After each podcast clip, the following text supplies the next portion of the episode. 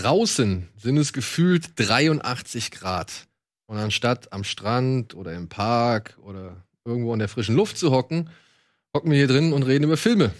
Und in denen geht es genau um das, was uns eigentlich so ein bisschen den Strand, den Park oder das schöne Wetter ein bisschen vermiest, nämlich Politik und Pandemie. Das ist wohl dann der Kreislauf des Lebens. Willkommen bei Kino Plus.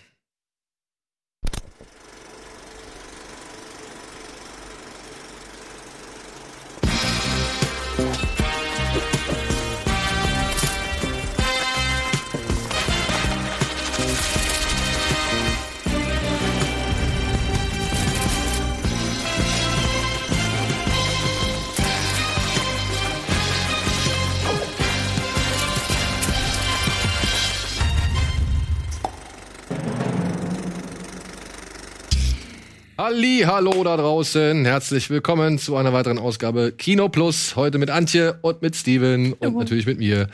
Und ja. Ich finde, Antje hat es gerade schön gesagt. Du bist das so war ein niederschmetternder Einstieg. Positiv ja? eingestartet in die Sendung. Wir haben alle Bock, weil ich habe nämlich ja. keine Lust, genauso wenig wie Antje, bei den sommerlichen Temperaturen draußen zu sein, sondern lieber drin. Ja. Ich bin gerne draußen. Ja, ich auch. Immer. Siehst ja. Liebe Leute, was habt ihr zuletzt gesehen?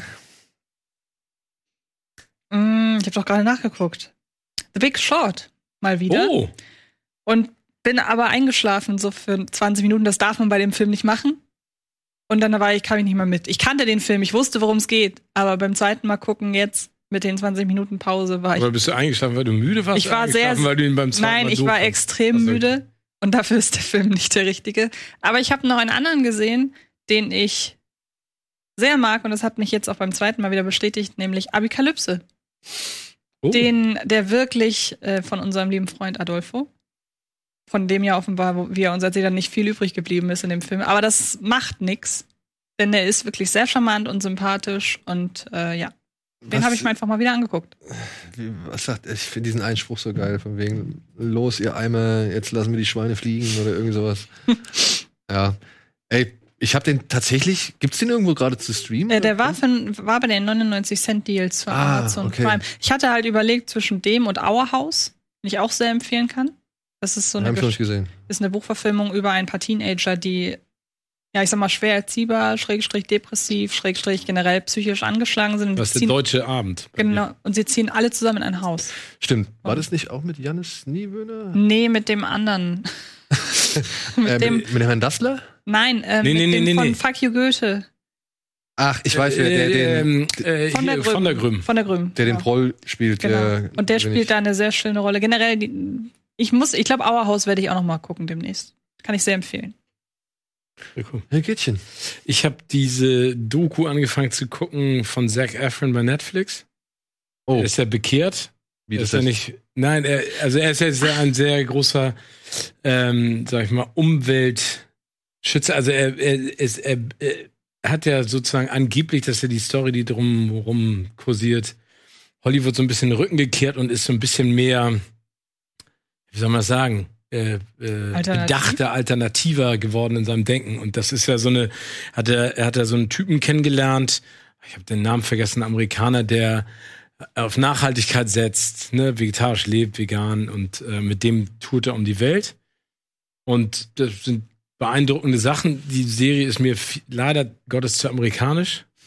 Ne, das ist so äh, auf Island backen sie dann Brot in der heißen Erde und es ist alles, oh, das ist crazy. Oh, that's so great. Oh, um, Brad, amazing. Wo du sagst, okay, es ist gut. Ich finde es geil, dass sie das da machen, sozusagen die, die Ausdünstung äh, der Vulkaninsel nutzen, äh, um Brot zu backen in der Erde, aber es ist jetzt nicht crazy und amazing und totally wicked und. Das ist am Ende einfach Brot. Ja, und, und sie schneiden immer so Themen an, aber es wird nie zu Ende gedacht. Es ist dann doch häufig so eine Inszenierung eher von ihm hm. Weißt du, was ich meine? Wie oft sieht man seine Brustmuskulatur? Oder seine also in der ersten Folge siehst du sie zweimal. Okay, reicht, gucke ich. genau, aber, aber der, sein, der Typ, mit dem er da rumtut, der ist bestimmt noch mal 20 Jahre älter. Der ist aber noch fitter als Zac Efron. Also das, aber wie gesagt, fand ich jetzt, äh, finde ich, also ich finde alles, was in die Richtung geht, was uns zu einem bewussteren Leben verhilft und wenn das äh, der, der Haken ist, der das, das schafft, dann finde ich es gut. Ich finde sie einfach, äh, es fehlt mir ein bisschen Tiefgang mhm. für das Thema.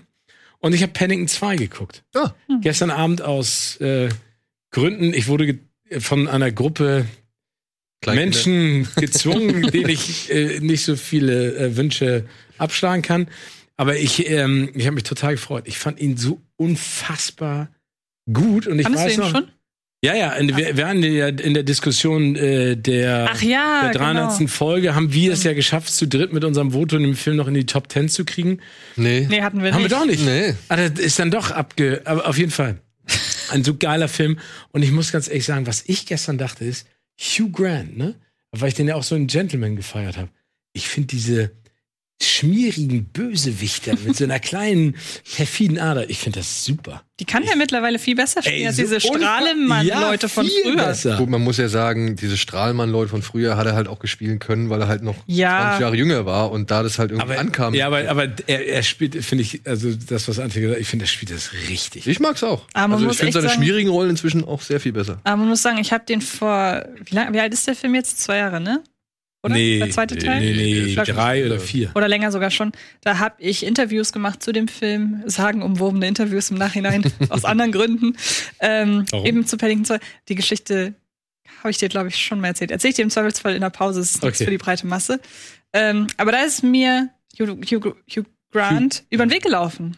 Und ich hätte ihn fast nicht erkannt, weil er so von nahem doch sehr, sehr älter geworden aussieht. Ja, aber wie alt ist er denn? Der ist, jetzt der ist aber auch schon ich finde es so geil, immer wenn er auftaucht, irgendwie. Ich kann ne gern googeln. Ja, neben, neben seinen Filmrollen, dann taucht er immer auf, weil er gerade ein neues Kind gekriegt hat.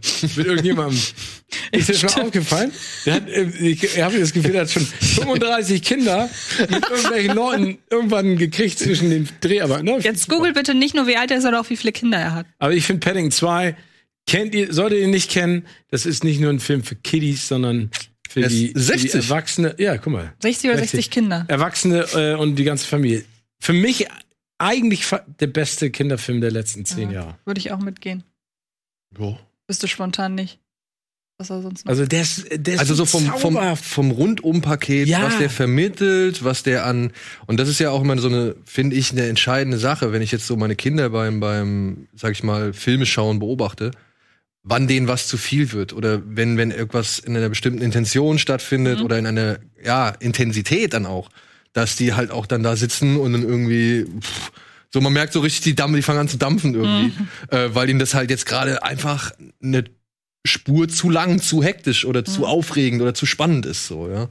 Und da finde ich ist auch von der Taktung her total nee und es ist alles es ist alles nicht niedlich, ne? Also nicht Pepper Woods niedlich, sondern es ist alles, also auch für einen Erwachsenen cool gelöst. Ja. Ne? Also es ist alles nicht so nach dem Motto, jetzt passiert, weil die Kinder gucken, dürfen wir es jetzt nicht irgendwie ähm, so aus. Ich meine, der landet im Gefängnis, er wird falsch beschuldigt, das sind ja tausend Geschichten, aber ich finde es großartig. Auch diese Einsamkeit ähm, ne, dass er dann aus dem Gefängnis ausbricht, weil er zu Hause niemanden erreicht. Ich finde ich find ihn großartig. Genau, aber da, jetzt genug davon. Also Zac Efron und Paddington haben, äh, waren meine letzten Filme.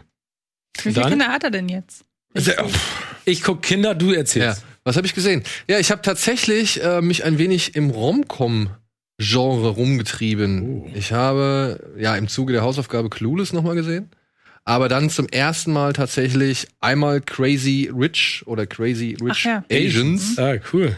Den ich als Same Same but Asian bezeichne. Guck mal. Hugh Grant galt als ewiger Junggeselle, dann bekam er fünf Kinder in sieben Jahren. also, ne? Ne, der könnt jetzt sagen, was ihr wollt. Der Gätchen hat nicht getüdelt. Fünf Kinder in sieben Jahren. Und ich glaube nicht von der gleichen Frau, wenn ich mal nachgerechnet habe. Vor allem, ich meine, ne, Kind eins und zwei, sag ich, okay, Ju, da hast du halt mal nicht aufgepasst ey, wie geil, oder sonst was. Aber drei, vier und fünf, so, also wenn er es nicht vorgehabt hat, so muss ich sagen, war es schon ein bisschen unglücklich. Ja. Ja, bisschen unglücklich fand ich bei Crazy Rich Asians eigentlich nix. Außer, dass ich doch, ich war irritiert, dass Ken Jeong halt einfach den Vater von Aquafina spielt. Mhm. Weil, tut mir leid, das passt für mich nicht, weil ich weiß, der eine, oder ich sehe halt, der eine ist Koreaner und ich sehe halt, der andere, die andere ist Chinesin. Und ich finde dann, da hätte man schon so ein bisschen drauf achten können oder ein bisschen mehr Sorgfalt reinlegen können. Aber das ist ein kleiner Umstand, wegen dem ich jetzt diesen Film nicht irgendwie äh, runterreden würde. Das ist eine romantische Komödie. Es hätte auch für mich gepasst, wenn es am Ende nicht ganz so happy Der ausgegangen Lifestyle, wäre. den du ja selber lebst, wurde da dargestellt. Das ist so das Ding, was ich mich gefragt habe. Ich habe mich gefragt, funktioniert dieser Film wirklich auch, wenn du das Ganze eine Spur tiefer ansetzt? Ja, also wenn es irgendwie so eine normale Mittelklassefamilie gewesen wäre, wo die Eltern vielleicht ja einfach ein, zwei Häuser haben und nicht irgendwie die größten Immobilienbesitzer oder Bauer oder Erschaffer in ganz Asien sind so, ja. Also, wenn es einfach eine Spur tiefer gestapelt gewesen wäre, ob das dann auch so funktioniert. Aber ich glaube, nein, es funktioniert nicht. Nein. Aber das ist ja auch gar nicht das Konzept. Dann hast du ja einen ganz anderen Film. Ja, aber ich finde, ich finde dieses Konzept, dass eben da halt so die Superreichen sind und muss ich sagen, mein Mitgefühl hielt sich für diese Menschen echt in Grenzen und ich finde auch, sie werden eine Spur zu negativ dargestellt so. Also gerade dieser Cousin, der auch gleichzeitig irgendwie so ein Stand-up-Comedian ist, Mhm. Tut mir leid, aber das ist das, das war ja das ist ein riesen Arschloch in meinen Augen so. Und ich, ich verstehe nicht ansatzweise, warum man dann am Ende, naja, was heißt, ich verstehe schon, warum die Frau das am Ende möchte, aber in so eine Familie, weiß ich nicht, da hätte ich mir doch dreimal überlegt, ob ich da heiraten möchte. Das ist Liebe.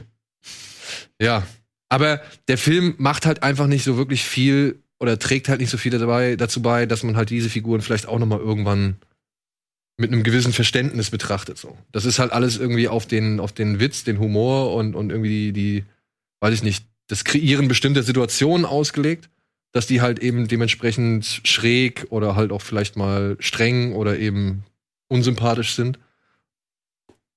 Aber ja, so ist es halt. Aber Muss wie ich- ich finde, eine der schönsten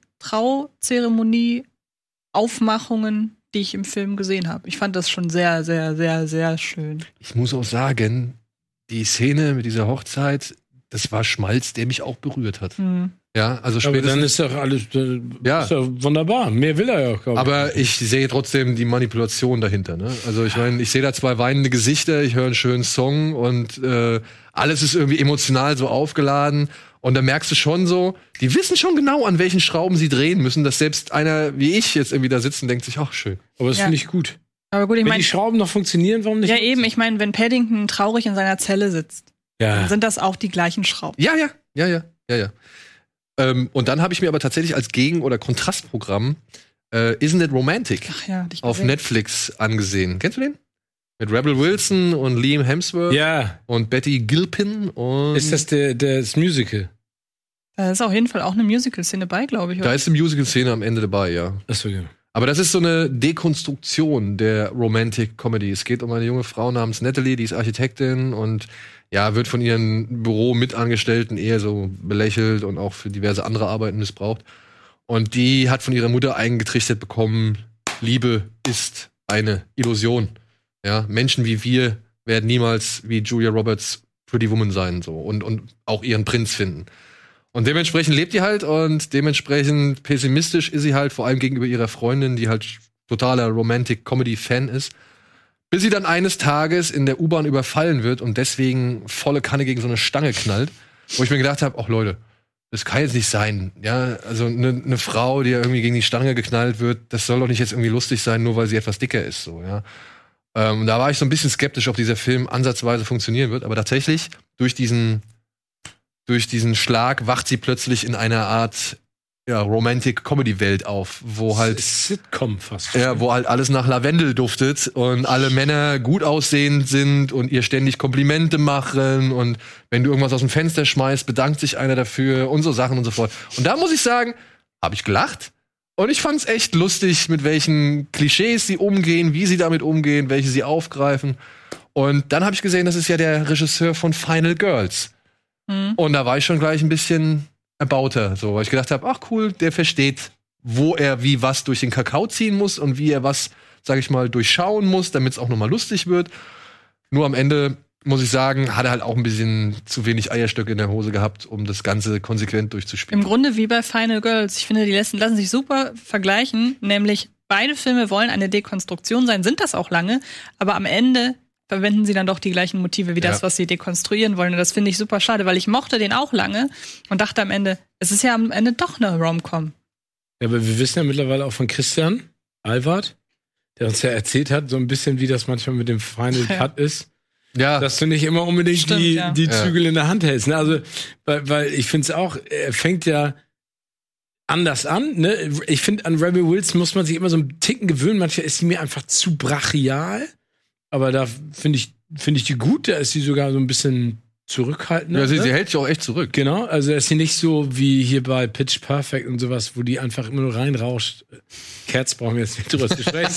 ähm, aber ähm, äh, wie gesagt, ich, ich finde, er geht auch in die richtige Richtung. Vielleicht wollte er ja auch anders sein am Ende, als er ja. musste. Ne? Vielleicht haben sie gesagt, oh Gott, damit verprellt ihr wieder alle. Wir müssen wieder zurück. Aber ich musste sehr lachen, als Liam Hemsworth Saxophon gespielt hat. Weil da sieht man nämlich, dass es halt so absolut Playback ist und er es nicht richtig hingeschnitten hat. Und habe ich gedacht, okay, passt dann irgendwie auch ja, noch ja. rein. So, ja. Die Hemsworth-Jungs haben es irgendwie mit Saxophon. Ja. Ich sag nur Ghostbusters. Ach, hat er, stimmt, ja. Ach Gott. Wo sehe ich mehr wie ein Arzt? Ja, ist, aber ist it romantic? Oder Saxophon höre. Genau. aber ist it romantic? Er hätte das bei Miley Cyrus gelernt. Vielleicht hat er sich deswegen scheiden lassen. Saxophon spielen? Das kann ich jetzt nicht. Also da, da fehlt mir jedes Kommentar. Du meinst, du meinst, er hat so schlecht gespielt? Dass sie sich hat von ihm scheiden lassen. Gut, okay. Pause. Wir gehen kurz in die Werbung, versuchen diesen Spruch zu verarbeiten und melden uns gleich mit den Kinostarts der Woche zurück.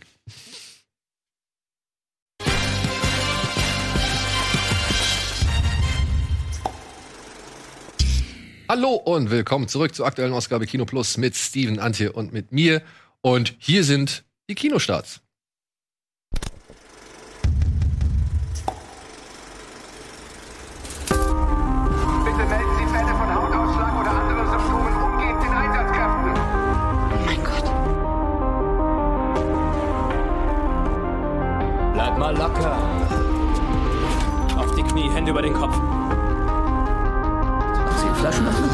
Das ist eine, das ist eine zum Austritt. Mit Drehverschluss. Ja, ja, ja. Alle Infizierten werden erschossen.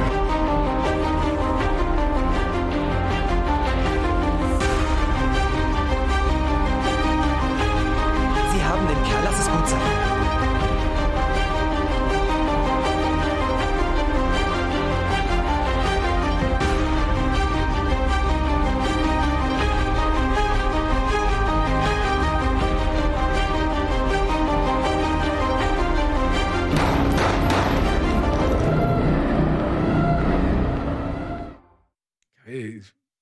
Wie es immer geschnitten ist. Ja, ja, ja. ja, ja.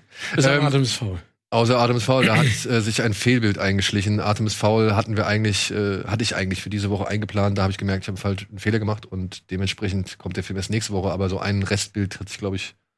Als Teaser. Ja, als Teaser für nächste Woche schon mal eingeschlichen. So. Ähm, womit fangen wir an? Einem kleinen Ärgernis, würde ich sagen. Ähm, namens Bodycam. Habt ihr den gesehen zufällig? Ich habe ihn nicht gesehen. Ein Horrorfilm, Starte limitiert, handelt von einem oder beziehungsweise einer Polizistin namens Renee, dargestellt von Mary J. Sagt man Blige? Blige. Blige, ja. Ähm, die muss in einem ja, Mordfall oder im Fall eines verschwundenen Polizisten ermitteln. Ihr Kollege wurde bei einer Verkehrskontrolle ja, vermisst gemeldet und sie konnte noch einen kurzen Blick auf das Videomaterial, das hat man eben gerade am Anfang gesehen, auf das Videomaterial seiner Dashcam werfen und danach verschwindet dieses Material und sie weiß, dass irgendwas Schräges passiert ist, aber keiner will es irgendwie glauben und deswegen versucht sie jetzt auf eigene Faust zu ermitteln, zusammen mit ihrem Kollegen, was ja mit ihrem dritten Kollegen passiert ist. Und das Ganze ist ein Horrorfilm, der ja nicht so wirklich erklärt, warum die Dinge passieren, die in ihm passieren. Das hat mich schon mal ein bisschen enttäuscht. Das ist ein Horrorfilm, der versucht, das Thema Polizeigewalt mit einzuarbeiten, was auch leider viel zu offensichtlich und dann aber auch viel zu wenig irgendwie thematisiert wird. Gerade wenn man, sage ich mal, schon mal ein paar Horrorfilme gesehen hat, ist es leider nicht ganz so glücklich, wenn man halt schon weiß, okay, da ist der ein oder andere, wird so und so in Szene gesetzt oder der ein oder andere verdient natürlich ein bisschen mehr auf der Besetzungsliste, dann kann man sich schon denken, warum der ein oder andere halt eben entweder so in Szene gesetzt wird oder halt ein bisschen mehr Kohle verdient oder überhaupt in diesem Film ist. Und hinzu kommt dann aber auch, dass das dann ein Horrorfilm ist, der meiner Ansicht nach zu wenig Plausibilität an den Tag legt, weil Aber ist, Dame, da, ist was Übernatürliches, oder? ähm, das will ich jetzt so gesehen nicht verraten. Ähm, was mich halt echt gestört hat, am Anfang nehme ich das noch mal hin, wenn es so einmal gezeigt wird. Aber diese Dame hat offensichtlich, also diese Polizistin von äh, Mary J. Blige, die hat halt offensichtlich nur Nachtschicht. Und das heißt, sie ermittelt nur nachts. Und das heißt, sie geht halt ständig in irgendwelche Wohnungen, die scheiß dunkel sind. Aber sie kommt nicht einmal auf die Idee, irgendein Licht anzuschalten. Und das macht sie auch nur, damit halt der nächste Schock und Jumpscare-Effekt daraus geschält werden kann. Ich sag nicht, dass die Jumpscares da irgendwie verkehrt sind, aber sie sind schon echt mal nach Zahlen. Also, ich habe den mit meiner Frau gesehen und wie ich ja schon gesagt habe, sie ist dann, sitzt dann da und ist angespannt. Und in dem Moment, wo sie loslässt, weiß ich, jetzt passiert's. Und so ist es wirklich. Mhm. Ja, also sie entspannt sich, sie denkt, die Szene ist vorbei, in dem Moment, bam, kommt irgendwas reingeknallt so, ja, und sie krallt sich wieder an mir fest. Und in dem Moment muss ich mich dann auch erschrecken, obwohl ich mich gar nicht erschrecken muss, weil ich genau gewusst habe, dass es jetzt halt noch nicht so weit ist, sondern erst in dem Moment passiert. Und dieses Zusammenwirken von, wie gesagt, einem wichtigen Thema, was hier meiner Ansicht nach nicht gut ausgearbeitet wird, einem Horrorfilm, der mit den wenigsten Mitteln, die ihm möglich sind, irgendwie erzählt wird und dann halt auch noch so ein bisschen wenig überhaupt erklärt, warum er überhaupt stattfindet, ähm, kann ich als nicht empfehlenswert betrachten. Ja. Gut, womit wir bei einem weiteren Film sind, den ich nicht gesehen habe, aber den du, glaube ich, nur gesehen hast von uns Oh ja. beiden. Er heißt The Secret, Oh. das Geheimnis. Genau, und basiert auf einem, auf einer Doku, Schrägstrich, auf ja. einem Best, auf einem Bestseller, ähm, der sehr, sehr bekannt war, der auch prominente Unterstützer hatte, wie Oprah Winfrey zum Beispiel, die das auch sehr in ihrer Sendung äh, promotet hat. Und das Buch ist ein Selbsthilfebuch. Das heißt, da wird unter anderem, um das mal ganz auf das ganz Grobe runterzubrechen, es geht um die Philosophie, wenn du positiv durchs Leben gehst, wird dir auch nur Positives widerfahren. Andersrum genauso. Wenn du negativ durchs Leben gehst, wird dir nur Negatives widerfahren. Und das Ganze wird jetzt in eine Spielfil Spielfilmhandlung gepackt, in der äh, die von Katie Holmes gespielte Frau namens Miranda sehr viel Pech in ihrem Leben hatte. Ihr Mann ist bei einem Unfall gestorben. Sie ist hoch verschuldet. Dann kracht während eines Sturms auch noch der, ein Baum auf ihr Haus, das dann zerstört wird. Und dann lernt sie einen Typen kennen. Das Ganze so in typischer Nicholas Sparks-Manier. Und er versucht ihr dann zu eröffnen, dass das alles nur passiert ist, weil sie so negativ durchs Leben gegangen ist. Also ihr, Nachdem sie ihren Mann verloren ist er. hat und mir er denn Schulden nochmal? hat. genau. Wie heißt der Schauspieler? Josh Lucas ist. Ja, genau. Ah, ja, genau. Und das ist tatsächlich so die Handlung, wo man jetzt erstmal sagen kann, gut, ähm, so diese, dieses, wenn du positiv denkst, passiert dir auch positiv. Das ist ja erstmal so eine typische Filmhandlung, wenn man es nicht ganz so krass sieht. Also ich meine, kann man ja auch irgendwie verstehen. Ich vergleiche das gerne mit einem Bewerbungsgespräch. Wenn ich negativ in ein Bewerbungsgespräch gehe und denke, ich kriege den Job eh nicht, kriege ich ihn auch nicht. So als selbsterfüllende Der Prophezeiung. Boomerang des Lebens. Eben, genau. Aber hier geht das halt, hier ist das anders. Ich nenne mal eine Szene, da sitzt die Familie so um einen Tisch rum und draußen stürmt es und sie haben aber nichts zu essen. Sie haben irgendwie nur so, so Fertigfraß zu essen und die Kinder wollen aber unbedingt Pizza essen. Also denken sie alle ganz fest an eine Pizza und es steht ein Pizzabote vor der Tür. Das ist die Art und Weise, wie das Buch hier auf eine fiktive Handlung übertragen wird.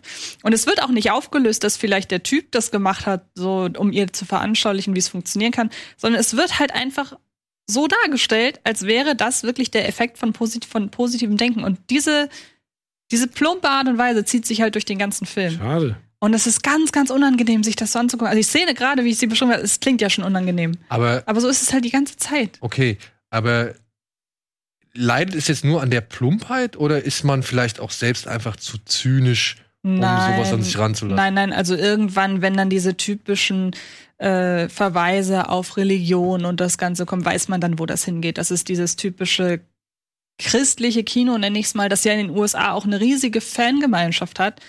Aber ich glaube, wenn man da nicht drin ist und dann nicht sowieso für Aber, empfänglich ist, aber dann er ist es ist keine fiktive Figur, Nee, nee, er ist eine reale Figur, Genau, es gibt ihn die schon. sich Katie Holmes verliebt. Genau. So deute ich das Genau, jetzt, es ne? gibt ihn schon, ja. Und wie gesagt, er ist halt, wiederholt das halt immer wieder. Denk positiv, dann widerfährt dir was Positives. Denk an Gott, der hat das so gewollt. So, weil ich habe nämlich den Trailer gesehen und habe versucht zu verstehen, worum es geht, ne? Und dann, ich habe auch immer nur die Ausschnitte, wo Josh Lucas dann hier irgendwas mit den Kindern macht und dann auch mit der Pizzabute und das wirkte so, als wenn er so so ein Evan Almighty ist. Weißt du, was ich meine? Mhm. Also so Steve Oder sie- Carell, so eine gottgleiche Figur. Ja, genau.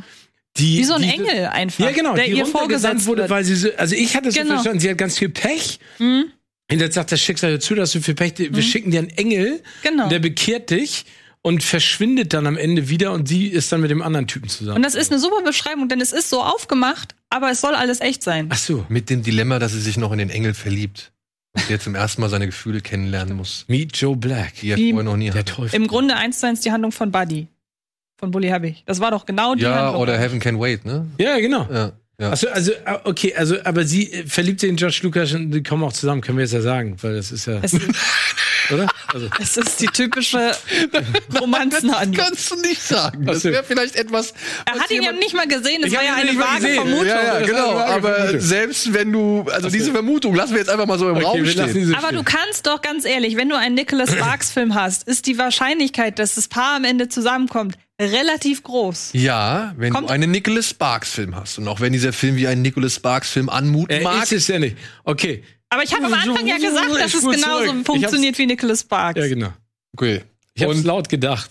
was würdest du denn jetzt sagen, wenn man mal so ein bisschen was Kitschiges haben will? Ist das okay? Kann man das machen? Also, oder? wenn man dem Film Gutes will, dann kann man sagen, es ist halt ein filmischer Glückskeks. So, man kann sich das angucken, kann sich vielleicht ein bisschen inspirieren lassen, bla. Wenn man dem Film Aber da Böses. kommen wir ja direkt zur Message. Genau. Wenn du etwas Positives willst, Richtig. ist der Film positiv. Aber wenn man dem Film Böses will, kann man halt sagen, die Filmemacher verfolgen eine Agenda, eine religiöse Agenda und dann finde ich das alles schwierig. Okay. Deshalb, ich fand den ganz unangenehm. Aber wie ist das denn mit der Dokumentation und dem Buch? Sind die auch so, sag ich mal, Agenda gefärbt? Ja, weil sie meinen, da haben halt, da haben halt Wissenschaftler Kommentare abgegeben und vermeintlich bewiesen, dass wieder die Zusammenhänge sind. Also das haben nicht, hat nicht irgendeine Frau alleine geschrieben, also die Autorin ist eine Frau, ähm, aber sie hat sich halt wissenschaftlichen Input geholt. Und da frage ich mich, wie wissenschaftlich ist der? Also das Buch ist dafür verschrien, dass es sehr pseudowissenschaftlich ist und eigentlich so in Richtung Esoterik, Charlatanerie geht. Mhm. So. Und ich finde, das Aber du merkt hast man halt gesagt, im Film an. hast du hier Celestines äh, Prophecies gelesen? Nee, gelesen nicht. Ich habe aber reingeschaut, um Okay. da ein bisschen Vergleiche zu Weil da ist ja genauso. Da hast du, da geht's ja darum, dass du ein Energiefeld mit dir trägst. Mhm. Und wenn du anderen Leuten begegnest, verschmelzen die Energiefelder und da, wenn das positiv aufgeladen ist, so ist das ja hier. Dann doch lieber Donnie Darko, würde ich sagen. So, Ja. kommen wir zum nächsten Film. Und der ist eine kleine Mogelpackung. Und es ist sehr offensichtlich, warum er jetzt erst zu uns kommt. Denn dieser Film ist tatsächlich schon ja, sieben Jahre alt. Er stammt aus dem Jahr 2013. Er wird hierzulande Pandemie genannt, hieß im Original aber mal The Flu und kommt aus Südkorea. Und ja, passt jetzt halt in die Zeit wie Arsch auf Eimer. Es geht nämlich hier um eine Vogelgrippe, die in einer kleinen Stadt, die sich in der Nähe von Seoul befindet, also der Hauptstadt befindet, von einer Vogelgrippe-Epidemie heimgesucht und die sich schnell, schnell ausbreitet, die irgendwie auch mutiert ist und die diese Stadt halt komplett ins Chaos stürzt, aber auch gleichzeitig die ja, Regierung vor etliche Fragezeichen und dann auch gewisse, eine gewisse Hilflosigkeit. Hast du gesehen? Habe ich gesehen? Du hast ihn gesehen? Hast Nee, du ihn gesehen? Nee. Ich muss sagen, ich fand's äh, tatsächlich, äh, als ich ihn jetzt gesehen habe, habe ich gedacht, ach guck mal, der hat sich dabei schon von Train to Busan ein bisschen inspirieren lassen. Aber Ja, nein, her, ne? aber nein, äh, Train to Busan war halt drei Jahre später. Train to Busan hat sich wahrscheinlich von dessen Ende hier ganz gut inspirieren lassen, ja. Und der ist natürlich schon eine ganze Spur reißerischer, als es jetzt zum Beispiel zuletzt unsere Kollegen von Slöborn gemacht haben. Aber ich bin Fan von den ganzen Leuten da. Ich muss sagen, er sieht nicht schlecht aus. Er schafft es, ein paar wirklich miese Szenen äh, oder miese, also, also wirklich sich schlimm anfühlende Situationen aufzubauen. Aber ja, ist halt typisch, äh, sag ich mal, asiatisch, auch sehr pathetisch und, und suhlt sich da schon gerne mal in dem dick aufgetragenen, großen, von Musik unterstützten Momenten. Ich muss aber trotzdem sagen, ich hatte, ich hatte ein, ein, ein fasziniertes und auch zum Teil verängstigtes Erlebnis. Ich fand ihn auch ganz okay. Ja. Also, es ist, was du gerade sagst, es ist typisches, jetzt gar nicht mal, doch, natürlich auch asiatisches, aber typisches Katastrophen-Blockbuster-Kino. Genau. Also man wird, wenn man den Film sieht, fühlt man sich jetzt nicht unbedingt besser, was Corona angeht, sondern man denkt, oh, Ich muss dir ganz ehrlich sagen, ich finde ja, die, also das, was ich da jetzt auch gesehen habe, was du auch gesagt hast, Ich finde, das können sie schon. Also auch diese Massenszenen, Mhm. Panik. Und ich fand es ja auch in dem Gespräch mit Christian und äh, Adolfo, was sie auch nochmal gesagt haben, dass es ja wirklich um die menschliche Komponente geht. Ne? Es geht ja nicht darum, was so ein Virus dann an, das sieht ja bei ganz vielen Viren, ob das Outbreak ist oder der hier gleich aus, was da im Effekt passiert oder auch bei Slöborn. Aber ich finde es halt so spannend zu sehen, was, was, was die Menschen untereinander miteinander machen. Und das ist ja immer noch das Erschreckendste. Also auch in unserer Zeit. Zum Glück haben wir keine tödliche Taubengrippe wie in Slöborn oder Vogelgrippe wie hier, sondern wir haben etwas ähnliches, was äh, auch viele Todesopfer gefordert hat. Aber ich finde es, also mich, mich beängstigt das immer wieder. Und das finde ich, wenn, wenn ein Film das schafft, zu sehen, wie krank wir Menschen eigentlich sind untereinander im Verhältnis miteinander. Ja, das Problem Aber das schafft er nicht. ja, das Problem, ja doch. Also ich meine, er zeigt halt schon auch sowohl versucht er die kleinen menschlichen Dramen zu zeigen und dann aber auch schon dringt er in die politische Ebene vor, Okay. wo halt irgendwie entschieden werden muss, was machen wir jetzt, wie sperren wir sie ein und, und wie versuchen wir jetzt die ganze Situation in den Griff zu kriegen und wie weit gehen wir, um eben den Rest des Landes nicht irgendwie infizieren zu lassen, weil alle Welt schaut jetzt gerade auf Korea und wie sie halt eben mit dieser, mit dieser Seuche umgehen. Ich finde, der Film profitiert schon natürlich davon, dass wir jetzt gerade halt in vergleichbaren Zeiten leben. Ja, ja, Und- klar. Also deswegen ja jetzt auch der. Ja, also hätte ich den vor, weiß ich nicht, hätte ich den jetzt vor vier Jahren gesehen zum ersten Mal, hätte ich gedacht, ja, das ist äh, ein solider Katastrophenreißer so. Ähm, mit dann aber auch, muss man leider sagen, fand ich schon ein paar anstrengenden Figuren. Also die Figuren waren jetzt nicht unbedingt so die, mit denen ich so, okay. komplett mitgegangen bin. Äh, zumal, weil es halt auch mal sehr, sehr hektisch ist. Und aber da gab es dann so Szenerien. Ich habe jetzt vor einiger Zeit, war ich an einer Stelle in einem Videospiel namens Last of Us 2. Du hast es vielleicht auch gesehen. Da gibt es eine Szene, da kommt man auch in ein Footballstadion, wo man sieht, das war halt auch mal da, um Leute in Quarantäne zu packen oder halt irgendwie so die Quarantäne irgendwie zu, zu regeln. Und das ist hier in Pandemie tatsächlich, gibt's einen Shot, der ist fast eins zu eins. Echt? Also ja, ja, also das fand ich schon, fand ich schon irgendwie cool, dass man halt über den Globus verteilt so gewisse Vorstellungen hat, wie es dann irgendwie ablaufen wird und wie man versucht, irgendwie die Situation in den Griff zu kriegen. Und das hat mir gut gefallen. Also die Bilder sind toll und es gab einen echt niederschmetternden Moment. Ich sag nur hier Schrottpralatz-Kralle, wenn du weißt, was ich meine. Also da musste ich schon schlucken. So, das war nicht so, wo ich gedacht habe, ah, wer weiß, ey, wer weiß, ob nicht. Ich, will- ich will es dir nicht erzählen, guck's dir noch an. Okay. Aber was, denn, was denn mit Peninsula eigentlich? kommt noch. Kommt noch. Aber Aber der hat ein Release-Date? Der hat doch schon jetzt in, da kommen wir gleich noch drauf zu sprechen, der hat jetzt in fünf asiatischen Ländern ist er gestartet und hat da doch relativ ordentlich eingespielt, so, also es schon wieder ein bisschen Hoffnung gibt, dass es äh, wieder besser werden kann. Ja, Pandemie oder auch The Flu ist für Fans des koreanischen Katastrophenkinos auf jeden Fall ein Blick wert, denn man kriegt auch so bekannte Gesichter wie zum Beispiel Don Lee zu sehen, den aus Train to Busan Ah, okay. äh, Ma Dong Seok, wie er heißt. Ähm, und auch noch den ein oder anderen, sag ich mal, Darsteller, den, schon man, den man schon in ein paar koreanischen Filmen gesehen hat, wenn man sich denn für die Filme begeistert.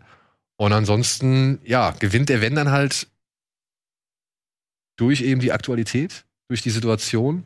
Aber wie Antje schon sagte, er macht jetzt halt nicht auch wirklich Hoffnung. Nee. Beziehungsweise er, ist- er sorgt nicht für die allzu gute Laune, ja. Womit sich der Kreis schließt zu deiner Anfangsmoderation. Womit wir dann auch bei der US-Politik wären. ja. Ja, denn um die geht es tatsächlich in Irresistible.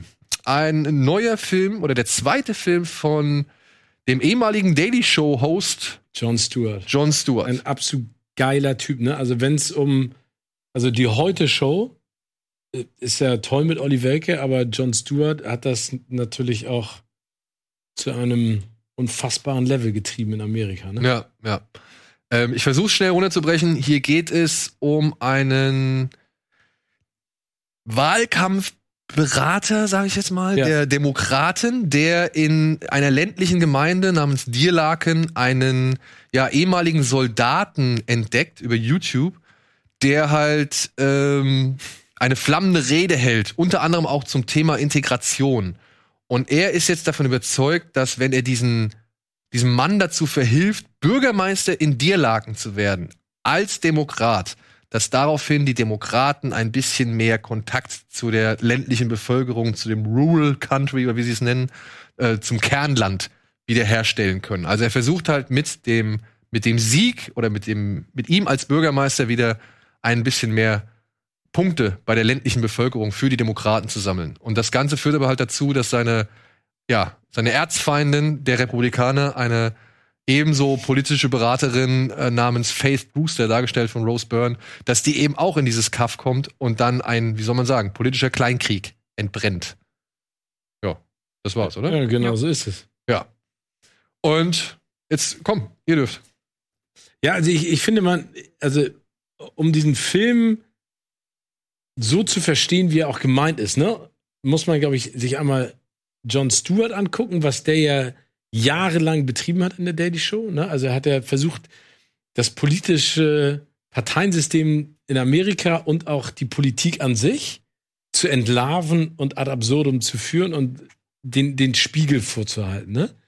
Ähm, und das, finde ich, macht der Film gekonnt auf eine, auf eine sehr spannende Art und Weise. Ne? Also, weil diese ganzen Wahlkampfhelfer, diese ganzen Wahlspenden, dieses ganze Rumgetingel, was die dann für Pläne haben, wo sie glauben, wo sie noch äh, Punkte Menschen sammeln äh, Punkte sammeln können. Das ist, das, das ist ja genauso, ne? Also auch, auch diese Inszenierung der Amerikaner aus jemanden einen Helden zu machen, der größer strahlt als das, was er eigentlich ist. Was, ne, also so eine Galionsfigur zu schaffen für eine Bewegung. Das ist ja bei den Amerikanern immer so. Also das macht ja auch Ellen DeGeneres in ihrer Show. Da lädt sie irgendwelche Leute ein, die irgendwas gemacht haben und dann wären das die Superstars. Die Besetzung ist auch großartig. Steve Carell. Rose Byrne. Ja, Rose Byrne, ne? also Chris, äh, Chris Cooper. Cooper. Großartig. Und Steve Carell verfällt ja so wieder so in seinen alten Rhythmus, ne? Finde ich in dem Film. Also er hat ja viele ernste Rollen zwischendurch gespielt, aber er verfällt jetzt in das, und das meine ich nicht negativ, sondern das kann er ja auch, ne? Diesen tollpatschigen Trottel, den man sympathisch findet. Ähm, ich fand ihn, ich fand ihn gut. Ja? Ja. Also ich, ich fand auch. ihn jetzt, ich fand ihn gut. Ich auch. Ich mochte den sehr. Ich fand sehr witzig, dass ich so ein, ich hatte halt ein bisschen geschaut, wie der so in den USA angekommen ist. Nicht so gut. Und kam da nicht so gut an, aber ich habe mir so ein paar Reviews durchgelesen, die sehr ähnlich waren zu den Reviews zu Weiß der mhm. zweite Mann von ah. Adam McKay. Wo ich so dachte, ja, irgendwie steckt da schon sehr viel drin, weil beide Filme im Grunde zeigen, guck mal, wie blöd ihr seid, dass es so weit kommen konnte. Und das mögen die US-Amerikaner nicht so, dass man ihnen sagt, wie doof sie sind. Es sind vor allem, es mögen vor allem nicht die Medien so, die halt gedacht haben, sie hätten sich auf der guten Seite des Kampfes beteiligt genau. oder äh, für den guten, für die gute Seite gekämpft. Und dieser Film stellt eigentlich so ein bisschen klar, ey Leute, es gibt hier keine gute mhm. oder keine schlechte Seite ihr habt alle dafür gesorgt, dass wir jetzt hier in so einem Wust, Schlamassel, so einem Schlamassel stecken, so. Und da kann sich keiner irgendwie von freisprechen. Genau. Und da kann ich auch verstehen, warum sich da einige Leute nicht so wirklich abgeholt ja. gefühlt haben. Und deshalb, ich würde die Filme von der Machart überhaupt nicht vergleichen. Ich finde, der ist ein bisschen konventioneller inszeniert als Weiß jetzt. Aber ich hatte trotzdem sehr, sehr viel Spaß. Und ich finde, mich hatte der Film im Grunde schon direkt mit dem Vorspann als er ganz viele ehemalige Präsidenten, Schrägstrich Präsidentschaftskandidatinnen und äh, Präsidenten ähm, gezeigt hat, so im, im chronologischen Verlauf. Und am Ende war dann Bill, die, die alle wurden gezeigt so in der Interaktion mit den mit den Wählern und oder potenziellen Wählern. Und am Ende sieht man einfach nur ein Bild von Donald Trump, wie er noch nicht mal in der Lage ist, einen Teller Spaghetti zu essen. Und da hatte er mich eigentlich in dem Moment schon, weil ich merkte, ah okay, ihr geht so über den Weg. Und ähm, ich finde, er hat sehr schöne Pointen. Ich liebe das Zusammenspiel zwischen Carell und Byrne, die ich sowieso beide wahnsinnig gerne mag. Also ja, die und hat auch super Comedic Timing, ne? Also die ist sehr, sehr finde ich auch sehr gut. Also ich finde, Carell macht eigentlich das, was er in Space Force ganz gut genau, gemacht hat. Also er ist nicht der völlige Trottel, sondern er ist schon, lässt schon hier und da noch mal raushängen, dass er eigentlich nicht umsonst in dem Amt oder in dieser Position. Ja, ja, das stimmt. Also er hat schon ein gewisses Know-how. Er, er, ist nicht per Zufall. Ja, äh, aber er ist halt so, er ist halt so umständlich großstädterisch. Ja, genau. Auch, ja, und kommt gar nicht damit klar, dass ihm jeder auf der Straße grüßt und sowas. Ja, das, das ist schon nett. Ähm, ich hätte es mir tatsächlich, und nur mal kurz, als, als bevor wir jetzt, weil du gesagt hast, äh, es endet damit, dass äh, ein Bild von Trump gezeigt wird. Der Film ist der alles Vorspann andere. Endet damit. Ja, der, der Vorspann.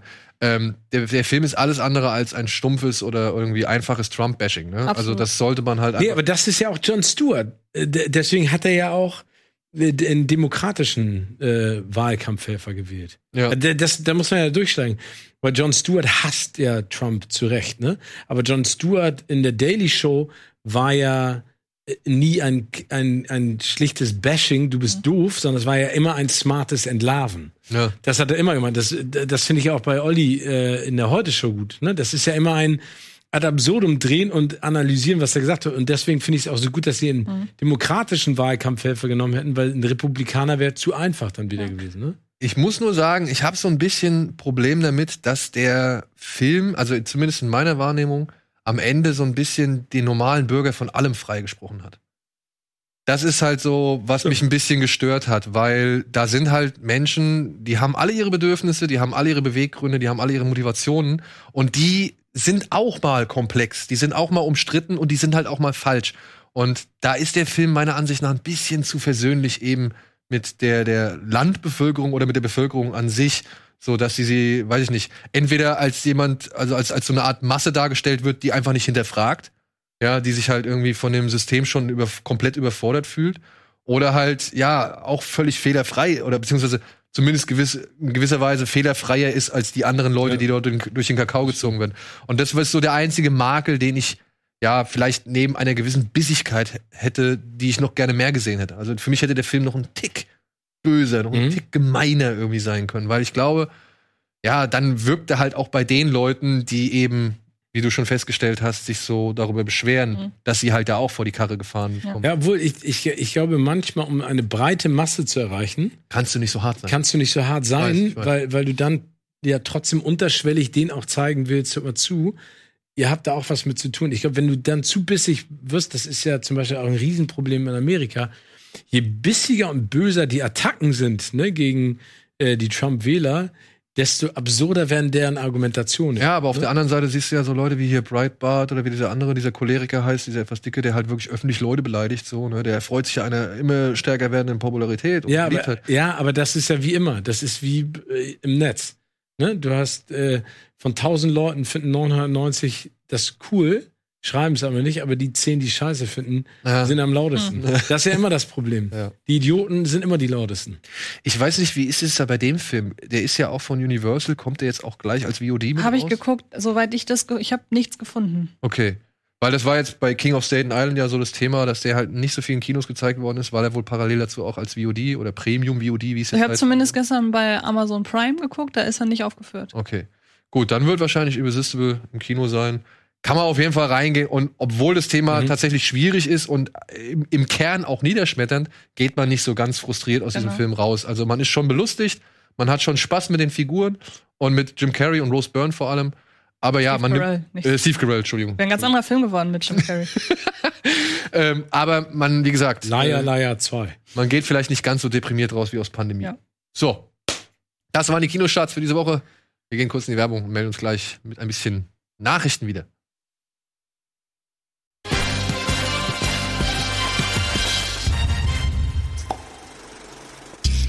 Boom. Entschuldigung, oh shit, oh Nein, shit. oh shit, aufs iPad. Alles gut, gerade eben noch. Äh, Ah. nee, iPad sagen wir nicht, ist äh, auf ein Tablet. Es ist äh, noch nicht mal ein iPad.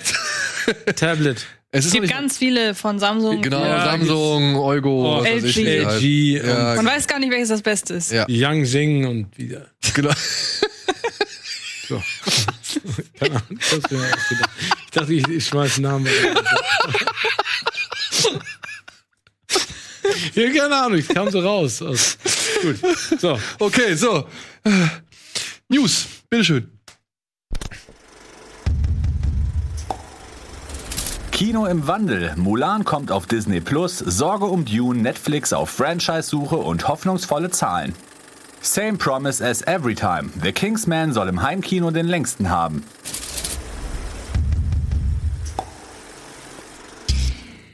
Okay, das, Fangen wir damit direkt an. ja, wir fangen damit direkt an. Mr. Vaughn. Ich habe, also die, diese Zeile stammt nicht von mir. Ich wollte gerade fragen, du lachst so laut über deine eigenen Teile, wenn du Ja, genau, das ist geil. Ich habe tatsächlich was anderes geschrieben, aber das wurde dann in freie Improvisation äh, nochmal neu umgetextet. Danke, Ben, an dieser Stelle. Ähm, ja, The Kingsman. Dieses äh, Prequel, was ungefähr 100 Jahre vor den beiden bisherigen Filmen von Matthew Vaughn spielen soll, soll im Heimkino länger werden. Denn Herr Vaughn hat gesagt, er hat noch richtig viel Material, unter anderem dreckige Witze und so weiter, aber das wäre halt schon so 40 Minuten, die er gerne in diesen Film noch mal mit einbauen würde.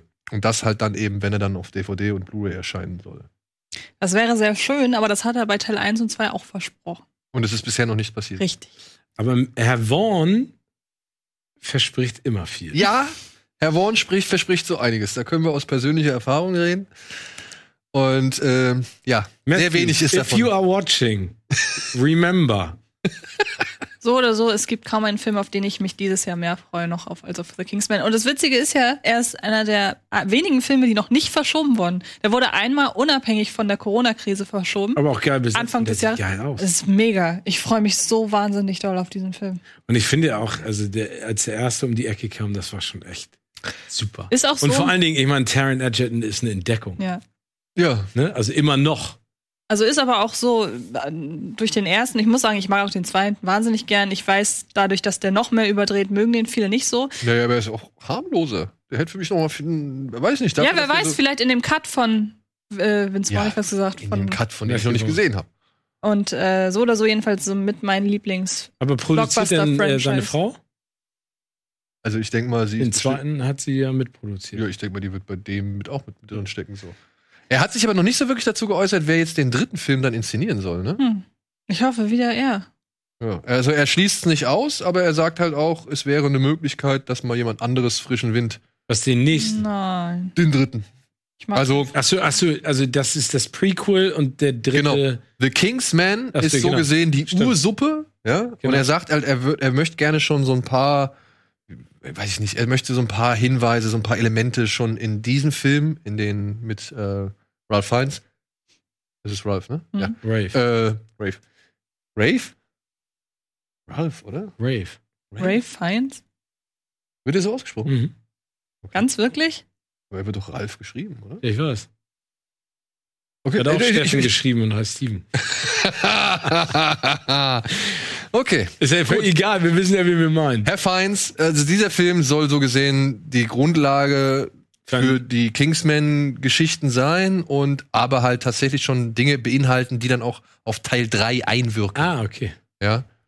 Ja, ich meine, also man muss ja eine Sache sagen. Ne? Der erste, der, war- ich finde, der kam so wie so eine Urgewalt um die Ecke. Colin Firth auch in der Rolle, fand ich super.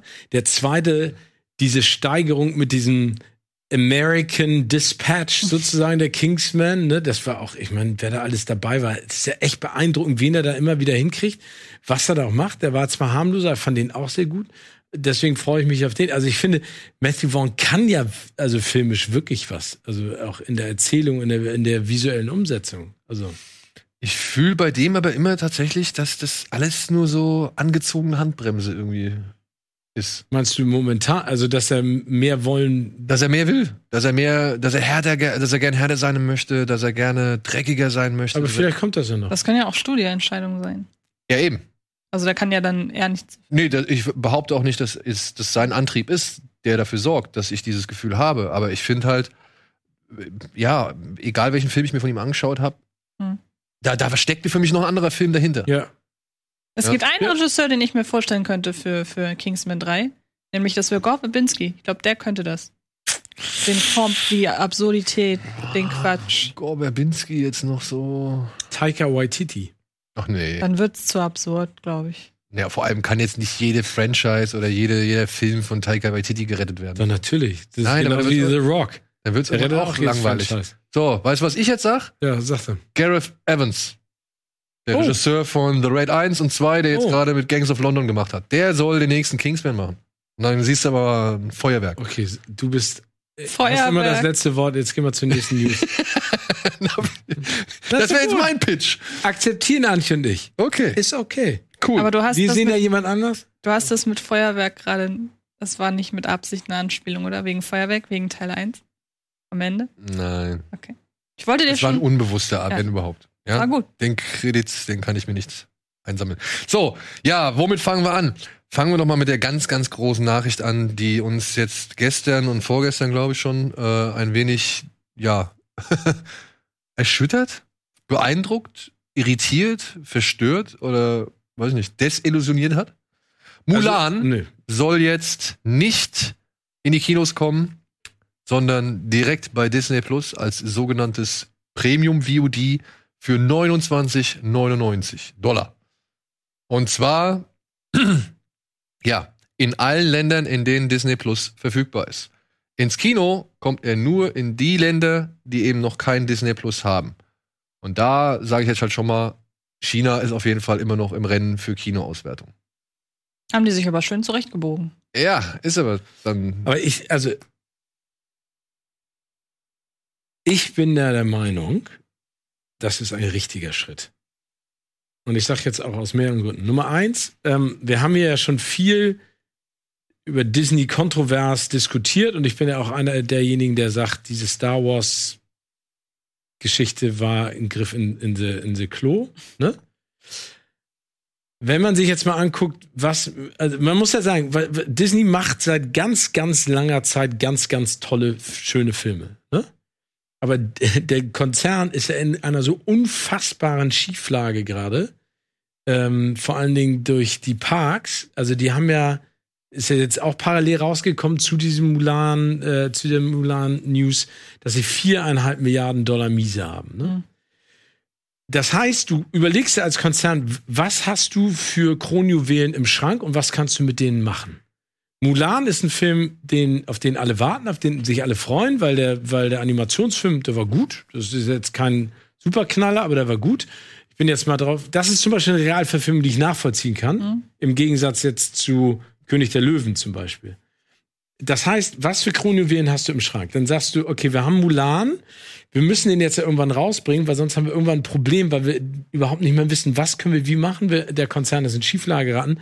Wir bringen ihn raus für 30 Dollar. Das ist ein Familienfilm. Wenn du in Amerika ins Kino gehst und du gehst Mutter und Tochter, Mutter und Sohn, Vater und Tochter, Vater und Sohn, oder du gehst zu viert oder zu fünft, dann bist du definitiv immer mehr als 30 Dollar los. Also ist das ein völlig legitimer Preis, meiner Ansicht nach. Und Disney Plus ist jetzt ja schon, was die Abonnentenzahlen angeht, hinter der, äh, weit über der Prognose, was sie gesetzt haben für 2024. Ich, ich unteren, finde es, am unteren Spektrum. Ja, ich finde es nachvollziehbar, dass sie das so machen und ich unterstütze das und ich finde es gut.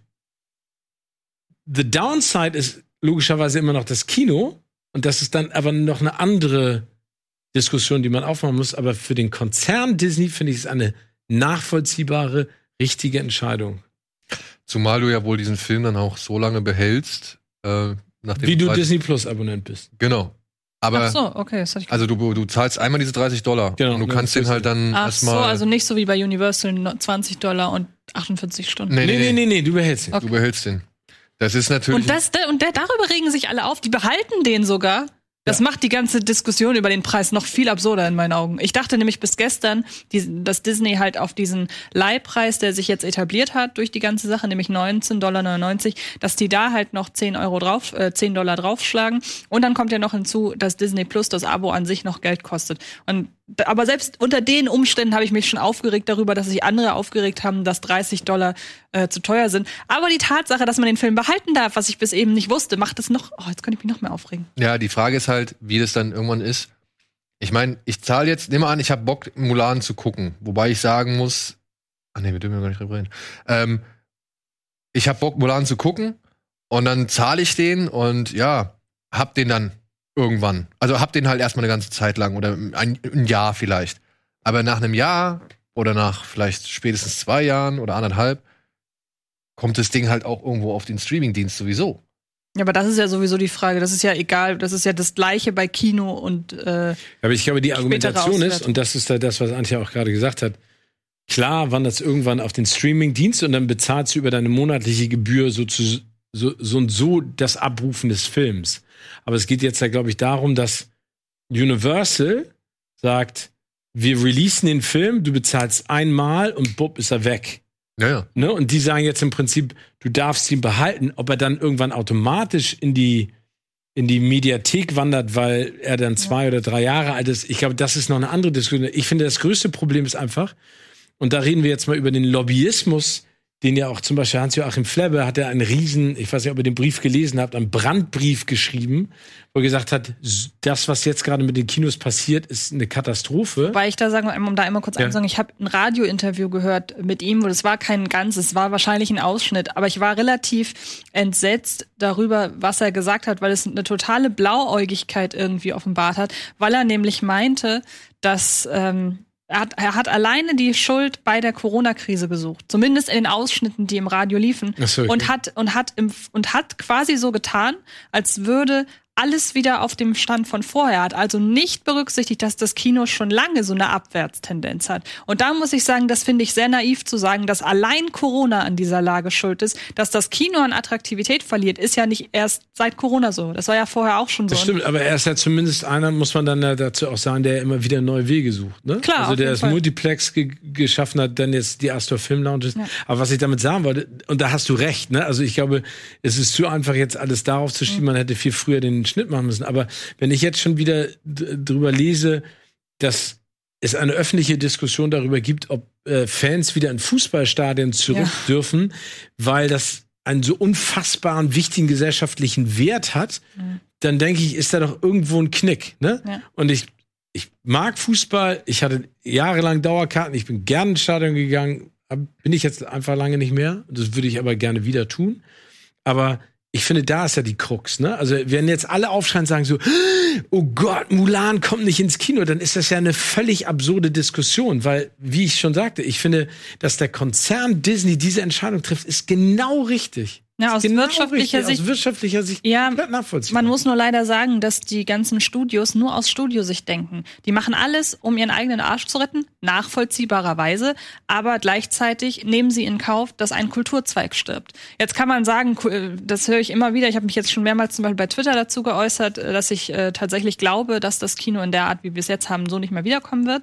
Alle sagen, ja, Kinos werden nie ganz verschwinden. Das glaube ich auch. Im Zweifelsfall finden sich dann nur noch so Kinos wie eben Astor Film Lounge, Savoy, also wenn es halt wirklich zu einem fast schon theaterhaften Ereignis wird. Ähm, aber es ist halt schon so, dass ich finde, dass sie das, da- dass sie das dadurch beschleunigen. Und dann, wenn man auch noch den Deal zwischen Universal und AMC dazu nimmt, es wird keinerlei Rücksicht auf den, auf das Kino an sich genommen. Und das finde ich Ja, wahnsinnig aber da, schwierig. aber da, Entschuldigung, wenn ich dich unterbreche, da stimme ich dir hundertprozentig zu. Das, was AMC gemacht hat, ist ja, Eine Bankrotterklärung. ja, aber, aber AMC waren ja diejenigen, die am lautesten Ja, geschrien haben, genau. die jetzt hintenrum irgendwie mit Universal so ein, so ein, so ein Doppeldeal schaffen. Wo man auch sieht, denen ging es nicht darum, das Kino zu retten. Denen Nee. ging es um, denen ging's, denen ging's um Geld. Genau, und da, das ist eine Freche, aber ich finde das. Und um den eigenen Streamingdienst, den Genau. sie pushen. Ja. Ne? Genau, und da, das ist, und das ist dann schon wieder die Krux. Und da gebe ich dir auch recht, ne, dass die natürlich auf sich selber schauen. Auf der anderen Seite denke ich immer, ähm, momentan ist die Handhabe, ja, und das ist ja wieder eine politische Entscheidung, du musst einen Mindestabstand haben. Jeder Kinobetreiber sagt, mit dem Mindestabstand, den ich einhalten muss im Kino, ähm, ist das für mich nicht rentabel. Ja. Ne? Also ich, ich kann Personalkosten, Stromkosten, Miete, das kann ich nicht aufrechterhalten, wenn ich das mache. Das heißt, da ist ja dann die Politik gefordert. Und deswegen frage ich mich dann, ne, warum wird auf der einen Seite, das sind genauso die ganzen äh, Musiker, die momentan nicht auf Tour gehen können, die im Prinzip Berufsmusiker sind, die von Bands angeheuert werden, um auf Tour zu gehen. Da, da- es passiert da dann nichts. Genauso wie Theater. Das ist ja das Problem. Also es geht um einen, Kult, um einen kompletten Kulturzweig, der völlig vernachlässigt wird. Ne? Und ich meine, es wird sich immer damit rausgeredet, dass, was ich eben schon meinte, dass es vorher schon war. Und das stimmt ja auch. Das Kino hat durch Streaming äh, Konkurrenz bekommen und so weiter. Dann führen ja immer wieder Leute den hohen Preis für Kinotickets an, wo ich aber sage, das ist automatisch ein Teufelskreis. Wenn Leute nicht mehr so viel ins Kino gehen, dann müssen die Kinos die Preise erhöhen, nicht aus Spaß, sondern weil sie sich sonst nicht anders halten können. Das ist ja ein so. Stadion. Geh- Also geh doch mal ins Stadion. Vor allen Dingen über, was und ich kauf eine Wurst, fahr da hin und ein Getränk. Exakt. Mein Lieblingsbeispiel ist, Leute beschweren sich im Kino für, darüber, dass sie fünf Euro für eine Cola ausgeben müssen, zahlen aber fast das Doppelte, wenn sie am Wochenende in den Club gehen. Und da denke ich mir auch, wo sind denn da die Prioritäten? Kultur ist nun mal teuer. Und es regt mich halt so, tut mir leid, es wird jetzt nur eine Brandrede. Es regt mich Bitte. halt so wahnsinnig auf, dass sich diese ganze Mentalität, Dinge zu konsumieren, wo die sich hinentwickelt hat. Und dafür daran sind Streamingdienste, egal ob nun Musik oder äh, Video, meiner Ansicht nach schuld, weil die eine Mentalität angetrieben haben. Ich möchte alles haben können, aber ich möchte nichts bezahlen. Oder wenig, so wenig wie möglich. Oder so wenig wie möglich bezahlen, aber auf alles Zugriff haben, automatisch. Da spielt dann jetzt nämlich auch mit rein, dass die Leute sagen, 30 Dollar für einen nagelneuen Hollywood-Film, um ihn zu Hause zu gucken, so oft man will, ist ihnen zu teuer. Und das regt mich einfach im Gesamten auf. Ja, das Kino hat ganz viele Probleme sich auch in gewisser Weise selbst verursacht, weil man sagen muss, die hätten das mit dem Streaming früher erkennen müssen, hätten neue Anreize schaffen müssen, um Leute ins Kino zu gehen, äh, Leute ins Kino zu locken. Aber haben sie nicht gemacht. Da kann man auch sagen, muss man das Kino auch so ein bisschen in Regress nehmen, meiner Ansicht nach. Aber gleichzeitig finde ich die Mentalität, die viele Kinobesucher an den Tag legen, ganz, ganz furchtbar. Und äh, da immer die Schuld beim Kino zu suchen und immer bei den teuren Preisen und nie mal auf sich zu gucken und zu überlegen, hm, ja, vielleicht muss ich dann halt eben, um die Kultur zu genießen und auch ja in gewisser Weise die Kunst zu unterstützen, die Leute, die solche Filme gedreht haben und alle drumherum, muss ich halt auch mal Geld ausgeben. Und dann gehe ich eben mal nicht in Ja, und da so. frage ich mich halt, ähm, ob sich das wirklich, also da möchte ich gerne mal die Kalkulation irgendwie einen Einblick erfahren, was man sich da bei Mulan gedacht Ja. hat. Weil es tut mir leid, ich kann mir noch nicht vorstellen, dass das Modell wirklich gewinnbringend ist für diesen Film. Der hat auch über 100 Millionen Dollar. 200, Ja, aber- je nach, aber je müssen- nach aber- Quelle 200 bis 250. Ja, und, und der Film, man sieht's ja anhand der Trailerbilder, äh, der, der, der beweist schon einen gewissen Aufwand. So, ja. Und wenn eine Familie einmal 30 Dollar zahlt und du hast, keine Ahnung, ich, wie viele Familien brauchst du, damit dieser Film irgendwie break Ja, even aber ist? ich, ich glaube, du, du hast, du hast so einen- Konzernverlust. Der Film ist so und so jetzt schon ein Verlust. Hm. Ne, das wissen die ja. Du versuchst den Verlust zu minimieren. Die, ich glaube nicht, dass die da rangehen und sagen, wir möchten damit eine Gewinnmarge erreichen, sondern die wollen Exempel statuieren und schauen, was passiert für die Zukunft. Aber um das nochmal zu sagen, was du gesagt hast, das ist genauso wie mit dem Tönnies Fleischskandal. Alle regen sich darüber auf, dass da 25.000 Schweine pro Tag geschlachtet werden unter absurdesten Bedingungen. Aber man isst es trotzdem. Ja, aber alle wollen Fleisch essen. Genau. Da, redet mal mit einem Koch, der sagt, ey, alle wollen das beste Fleisch bio von glücklichen Schweinen, Rindern und Hühnern essen, aber keiner will dafür zahlen. Genau. Da- Das ist genau, und das ist die Mentalität, und das ist, das ist ein Problem unserer Konsumgesellschaft. Sehe ich ganz genau. Das, geht ja noch weiter in so, in so Branchen, keine Ahnung, ein T-Shirt für 2,50 kaufen, kauft man sich am Ende 10. Wenn es kaputt ist, kauft man sich das nächste, anstatt Geld für wirklich ein ordentliches auszugeben, wo dann halt auch entsprechend die Leute, die daran mitgewirkt haben, ordentlich bezahlt Genau. wird. Das ist genau das Gleiche. Man muss aber jetzt aber um- dazu sagen, dass Mulan auch erst erstmal erstmal einmalig. Mhm. Also das ist eine einmalige Aktion. Genau. Ja. Ich denke mal, die Überlegung dahinter ist nicht unbedingt, dass wir jetzt den großen Reibach machen mit der westlichen Welt, die schon Disney Plus hat, oder beziehungsweise mit den Ländern, äh, die schon Disney Plus haben, dass wir dadurch so viel generieren. Ich glaube, die denken sich halt, bevor wir in der westlichen Welt erstmal gar nichts irgendwie reisen können, also gerade in Amerika, versuchen wir den hier so zu anzubieten. Und ich denke mal, sie bauen nach wie vor immer noch auf China. Der Film wurde für ein chinesisches Publikum konzipiert und gemacht und verzichtet auf ziemlich viele Amerikanisierungen, die halt durch diesen Zeichentrickfilm schon irgendwie gezeigt worden ist. Und ich glaube, da ist so der, der Versuch nach einem Ausgleich. Und wenn man sich halt die Zahlen anguckt, ja, in, in Asien hat tatsächlich Interstellar äh, an einem Tag irgendwie äh, richtig irgendwie zwei oder bis zwei bis vier Millionen eingespielt. Interstellar, eine Wiederaufführung. Peninsula läuft gut. Ja, hat auch schon ordentlich über 20 Millionen irgendwie eingespielt, so, ja. Also ich glaube 14 Millionen am ersten Wochenende. Was jetzt im Vergleich zu früher natürlich ein Witz ist, aber auch nicht allzu, allzu niederschmetternd irgendwie jetzt rüberkommt. Ich denke mal, Mulan wird über in in China vor allem das, das, das Geld einspielen, was er braucht. Aber Ich ich, glaube, glaub-. Ich glaube auch gar nicht. Also ich bin tatsächlich, ich halte es für möglich, dass der kein Flop wird, tatsächlich, weil ich mir mal überlegt habe, Trolls 2, Trolls 2 hat 100 Millionen Dollar eingespielt, nur über die äh, Streaming-Vermarktung. Und Trolls 2 müssen wir uns mal vor Augen führen. Trolls, Mulan. So. Und dann ist der Preis auch noch höher.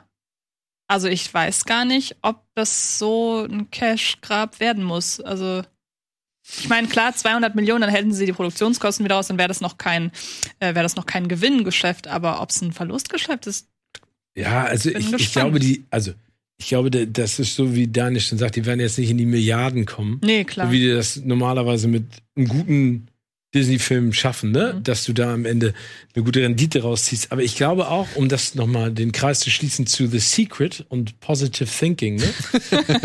nee, ich glaube, man muss, man muss sich ja immer vor Augen halten, wir, wir sind in einer Situation gerade, die kennt Kein Mensch. kennt kein Mensch, ne? Das heißt, wir sind in einer Situation, in der auf einmal Dinge passieren, für die du nicht planen konntest, ne? Also wenn ein Kino einstürzt, baust du es auf und die Versicherung zahlt hoffentlich, wenn du nichts dafür kannst. Das, was wir jetzt haben, ist ja eine Situation, die wir nicht kennen. Wir befinden uns momentan schon wieder in so einer Halbpanik, so kommt die zweite Welle, weil alle unterwegs waren. Wie dann geht das? Ich meine, wenn wir uns an März zurückerinnern, habe ich gedacht, ey, sag mal, willst du mich verarschen? Im April geht die Schule wieder los, ne? Also, was soll das? Meine kurz das Ding zu.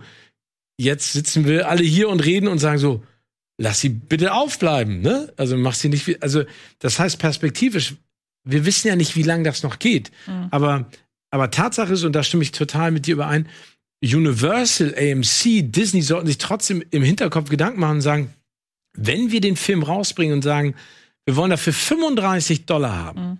Und von den 35 Dollar gehen 5 Dollar in einen Fonds, mit denen wir Kinos in Das wär Zukunft mega. unterstützen, Ja. weil wir ja wollen, dass die Leute wieder ins Kino Das gehen. verstehe ich halt auch nicht. Und ne? das wäre für mich der, der richtige Schluss. Stimmt, ja. Ja, weil, und man muss ja auch sagen, ne, aber dann kommt wieder, dann, dann kommen wieder trotzdem so, wo ich halt immer denke, ja, da habt ihr dann aber auch, glaube ich, zu viel Schiss oder das ist wieder dieses, diese typische, weil man kann es mittlerweile fast nur noch als, als Gier oder zumindest dieser komplette Kapitalismuswille kann man das bezeichnen. Netflix, ne, sucht jetzt auch verzweifelt nach der nächsten, also nach einer richtig großen Nummer. Also die wollen ja halt ein, ein eigenes Franchise etablieren, ne? mit, mit, mit Leuten, die sie noch formen können, denen sie kreative Freiheit geben wollen, die halt von null auf irgendwas entwickeln sollen und nicht irgendwie sich auf was Vertrautes, auf eine Vorlage oder sonst irgendwas stützen, so, ja.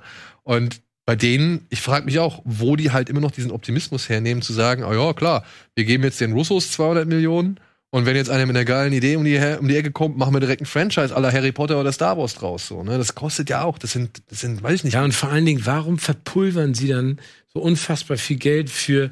Ich meine, ich habe mir The Old Guard angeguckt. Das kannst du dir angucken. Aber da, das kannst du auch besser machen. ne? Mark Wahlberg, wie heißt dieses komische Spencer. Spencer.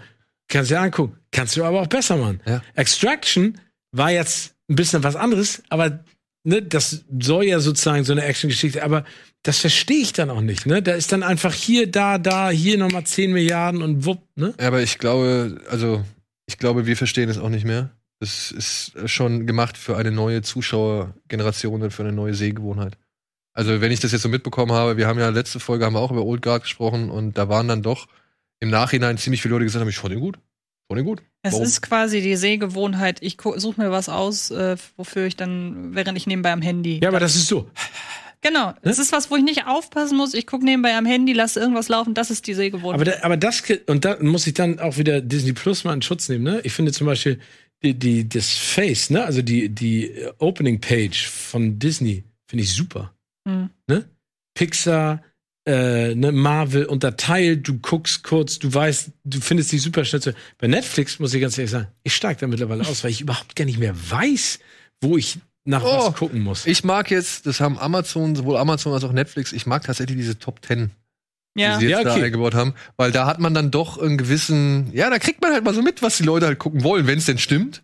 Ja, und kann sich daran orientieren. Aber wenn ich dann halt auch ähm, ja, so den gewisse Sachen ja sehe, die auf Platz 1 oder 3 oder was weiß ich sind, die ich halt schon kenne, und mich dann frage ich mich halt auch und weiß, das ist nicht mein Fall, ja gut, dann weiß ich halt auch, dass ich nicht unbedingt nach dieser Liste gehen muss. Mhm. Aber ich finde schon als Orientierung ganz gut, noch diese, dieser Neuheitenreiter, den es da jetzt gibt, äh, den, äh, Okay. der ist auch hilfreich. Okay. Aber ich verstehe, ich verstehe auch deinen Ansatz. Ich finde es tatsächlich auch cool, dass du halt gerade bei Disney Plus diese Eckpunkte hast. Dass du alles von Star Wars, alles von Marvel, alle Classic-Cartoons oder so direkt mal anwählen kannst und dann guckst du da rein.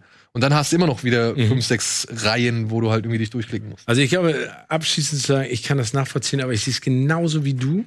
Aber ich glaube, das ist ein, ein großes gesellschaftliches Problem.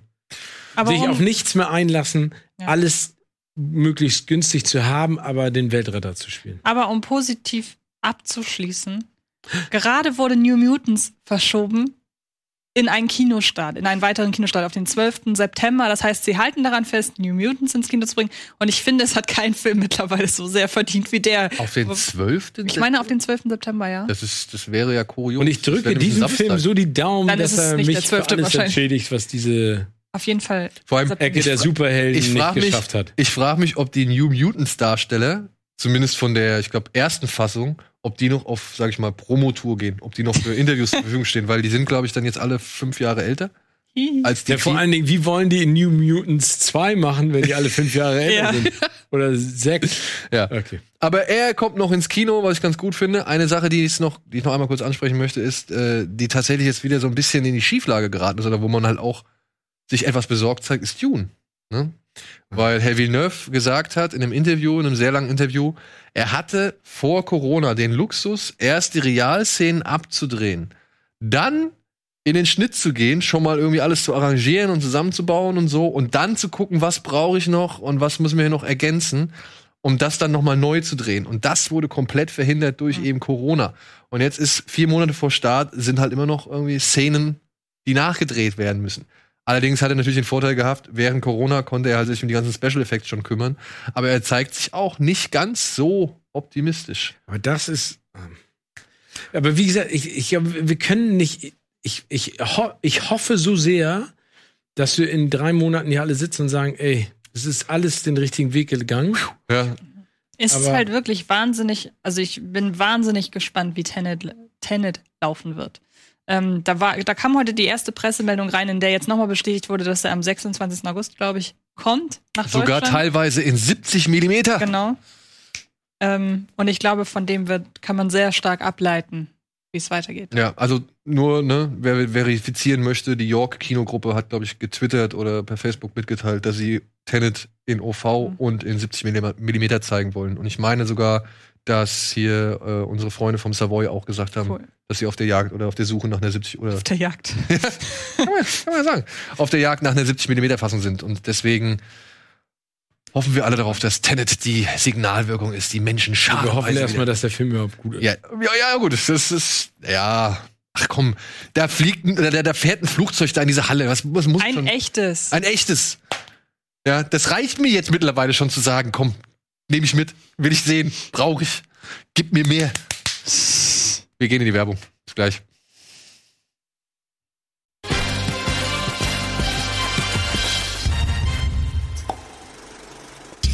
So, kommen wir zu, ja, den Strafarbeiten. Beziehungsweise zu eben unseren Altlasten. Die Hausaufgabe. Meine Frau hatte vor, ich weiß nicht, ist glaube ich jetzt doch schon länger her als gedacht. Wo ist denn deine Frau? Die ist zu Hause. Achso. Ja, was soll ich sagen? Die muss jetzt auch arbeiten. Ja, ja, es ist auch alles, aber der, die Hausaufgabe ist ja immer Ich weiß. schön vom Hausaufgabenmacher. Aber da wir halt nur eine limitierte Anzahl an, an Nein, alles gut, alles gut. Haben. kein Vorwurf an. und äh, momentan halt auch die Schule für meinen Sohn noch nicht losgegangen ist und nur ein Kind in die Kita kann, ist es halt ein bisschen Einschulung, ey. Einschulung, ja. Dienstag ist es soweit. Ich freue mich. Ich freue mich für dich, das ist geil. Ich du, ich hab, ich hab Bock drauf. Ich hab Bock drauf. Er darf auch als Belohnung direkt einen weiteren Star Wars Film. gucken. so, ach ja, was ähm, was ich noch sagen wollte, Netflix bzw. Disney hat noch einen anderen Weg gefunden, weil sie haben jetzt unter anderem die Frau am Fenster, heißt der Film mit Amy Adams. Hm. Den haben sie jetzt, da machen, sind sie jetzt wohl an einem Deal, dass den Netflix rausbringen darf. Okay. Weil das war noch ein Film, den haben sie im Zuge des Fox, der Fox-Übernahme geholt. Das ist Ja, aber es wäre halt gut, was Antje von der meinte, wenn die sich untereinander mal abstimmen und miteinander sprechen und dann einfach sagen, was ist denn unser gemeinschaftliches Interesse? Es kann ja auch nur für Amazon und Netflix interessant sein, dass es noch Kinos gibt in Zukunft. Ja. Also Ja. egal, was passiert, Kinos müssen da bleiben und deswegen sollten sie sich einfach zusammenpacken. Ja, Amazon hat das ja auch lange Zeit so gehandhabt, dass sie die Filme produziert, aber noch ins Kino gebracht haben. Ja. Die haben ja zum Beispiel Suspiria. auch, auch aufgrund der Award-Season, ne? Nee, Amerika. nicht. Also die haben ja, wenn sie sowas wie The Big Sick oder dieser Brittany Runs a Marathon, dass sie so, Ja, okay. das, also das sind ja keine klassischen Award-Filme, Suspiria auch nicht. Also die haben ja schon einiges produziert und das immer in die Kinos gebracht. Oder die Woody Allen-Filme. zum Beispiel. Stimmt. Na, wobei Woody Allen ist ja nur dahin gegangen, weil er sonst nichts anderes gefunden hat. Also ja, gut. das, Hat aber auch dafür zwei Milliarden gekriegt, bestimmt. ah, never. Glaube ich nicht. So, Hausaufgabe. Clueless. Ich habe mir den Film gestern nochmal angeschaut. Und ich muss ein bisschen sagen, ich war ein bisschen enttäuscht. Also jetzt nach all den Jahren. Aber das ist auch die Sichtweise, die ich jetzt als Erwachsener einnehme. Oder halbwegs Erwachsener. Und äh, dementsprechend war ich doch ein bisschen irritiert. Wann hast du den zuletzt mal gesehen? Ich habe den tatsächlich irgendwann in diesem Jahr das erste Mal gesehen. Das erste Mal? Das erste Mal, ja. Und was sagst du? Ja. Also an sich, ich glaube, ich hätte den vor zehn Jahren sehr gemocht. Und jetzt hat dann doch ein bisschen der Zahn der Zeit an ihm genagt, ohne dass ich den Vergleich habe, wie er damals äh, gewirkt hat. An sich bin ich aber generell ein Fan von allem, was mit äh, College und so weiter zu tun hat. Und deshalb so völlig vorbei an äh, mir ist der jetzt nicht gelaufen. Ich glaube, ich habe ihm drei oder dreieinhalb Sterne bei, bei Letterboxd gegeben. Und war, ich war wahnsinnig überrascht, als ich da plötzlich Paul Rudd gesehen habe. Den gab's schon. Und Bracken Meyer. Was weiß ich nicht. Roadtrip? Hast du Roadtrip? Ah. Ja, äh, da geht's dir wie Eisling zum Beispiel, ein User aus dem Forum. Der hat nämlich geschrieben, Filmtipp von Silke, Frauenfilm und auf Netflix. Super, da bin ich dabei. Hab Clueless jetzt zum ersten Mal gesehen und naja. ich bin 1991 geboren und kann das 90er Gefühl. Selber Jahrgang, exakt selber Jahrgang. Und kann das 90er Gefühl des Films nur zum Teil nachvollziehen. Auch war ich nie eine von den coolen Mädels. Wenn ich den Film sehe, bin ich ja doch ganz froh drüber. Scheint ja ganz gut anstrengend zu sein. Aber irgendwie macht es doch Spaß zu sehen, wie Cher aus ihrer nicht existierenden heilen Welt geholt wird, sie anfängt in der Realität anzukommen und wirklich zu leben. Denn über das Happy End habe ich mich doch, doch irgendwie sehr gefreut. Zwei von fünf Sterne bei Letterbox. Klingt jetzt nicht ganz so hart. Das klingt eins zu eins wie, wie, vielleicht war ich das ja. Meinst du? Ja. Es könnte wirklich eins zu eins von mir stammen. Pass auf, dann vielleicht äh, findest du dich jetzt auch noch wieder in einem, in einer Aussage von, oder in der Aussage von Borstenhirse. Puh, Silke. Clueless als Hausaufgabe ist schon eine echte Herausforderung. Ich war 1995 schon nicht die Zielgruppe und das hat sich auch mit den Jahrzehnten nicht geändert. Sei es drum, durchatmen, los geht's.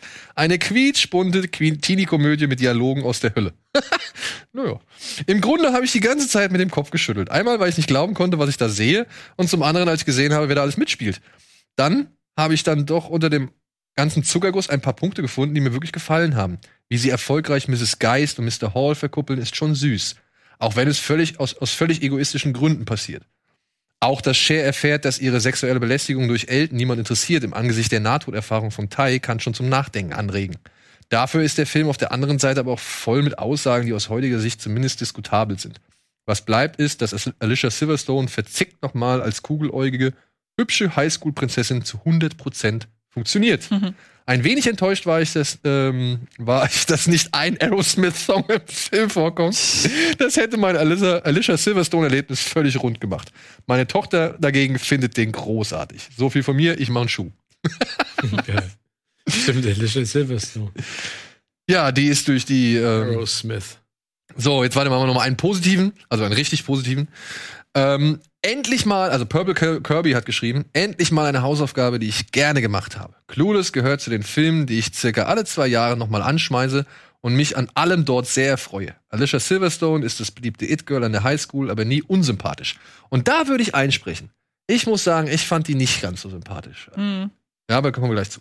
Ähm, ihre Beziehung zu Paul Rudd ist schön erzählt und ich kann teilweise echt noch über einige Gags lachen. Darin sind Donald Faison, Brittany Murphy und Stacey Dash nicht ganz unschuldig. Wird er so ausgesprochen, der, der Turk aus, aus, aus Scrubs? Das weiß ich nicht. Ja, okay. Dazu haben mich bestimmte Elemente immer wieder irgendwie fasziniert. Als junges Mädchen habe ich mir immer den Kleiderschrank von Cher gewünscht, auch wenn ich mit Mode eigentlich nichts anfangen kann. Einfach nur die Möglichkeit, mit einem Computer meine Klamotten auszuwählen, hat mein junges Gehirn implodieren lassen. Klar ist Clueless heutzutage keine wirkliche Offenbarung, war es 1995 auch schon nicht. Aber irgendwie löst dieser Film immer ein schönes, warmes, nostalgisches Gefühl in mir aus. Danke, Silke, für diese Hausaufgabe. Sehr nett. Aber das muss ich auch sagen. Ich habe den jetzt gestern, ja auch, seit, was weiß ich, 95, ja, wahrscheinlich seit der Zeit zum ersten Mal wiedergesehen. Und ich finde die nicht sympathisch. Sie. Sie. Also eigentlich die ganze, die ganze Clique. Und auch hier ähm, Tai, die sie dann dazu holen, die sie halt vom angeblich hässlichen Entlein mhm. in, in die neue Schönheit der Schule und das neue It-Girl der Schule verwandeln. Ich fand, die wird unsympathisch. Ja, ich, also ich, ich, ich habe den kurz nach der Aufgabe, wie lange ist das her? Zwei Wochen, drei Wochen, als Silke das gesagt Ja. hat, gesehen. Und davor das letzte Mal auch vor 25 Jahren. ähm, also, für mich ist das jetzt, mir ist ja egal, der Film, ne? Damals er mir aber nicht egal, weil ich war Ende der 80er war ich ja in der Highschool auch in Amerika und dann war ich noch mal nach dem Abi auch lange in Amerika.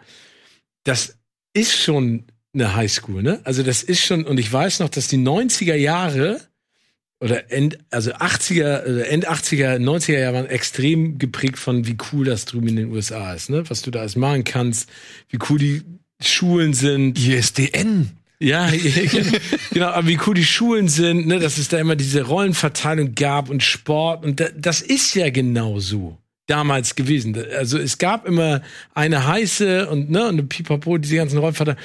Ich fand's damals total cool, das weiß ich noch, den Film und ich fand Alicia Silverstone auch cool, gut. Ich weiß, was du meinst. Sie ist jetzt keine typische Sympathieträgerin, weil sie schon ganz schön zickig ist Und versnobbt. und versnobbt. Und eine Gefahr für die Allgemeinheit. Ich meine, die hackt da mit ihrem Jeep ständig durch irgendwelche Vorgänge durch. aber das ist ja der Gag. Ne? Ich meine, Ja, aber das ist doch kein Gag. Das der ist doch Witz, lebensgefährlich. Ja, ja, aber der, überleg doch mal, der, der, der Witz war, als ich in der Highschool war, mit 16 konnten sie alle Auto fahren. Ich habe mal meinen Führerschein damals beim Footballtrainer gemacht, in sechs Stunden ohne Praxis vorher. Sechs Fahrstunden habe ich meinen Führerschein. Bei deinem wem? Bei Footballtrainer, weil der wollte, dass ich für die Football hier Kicker bin. Egal, andere Geschichte.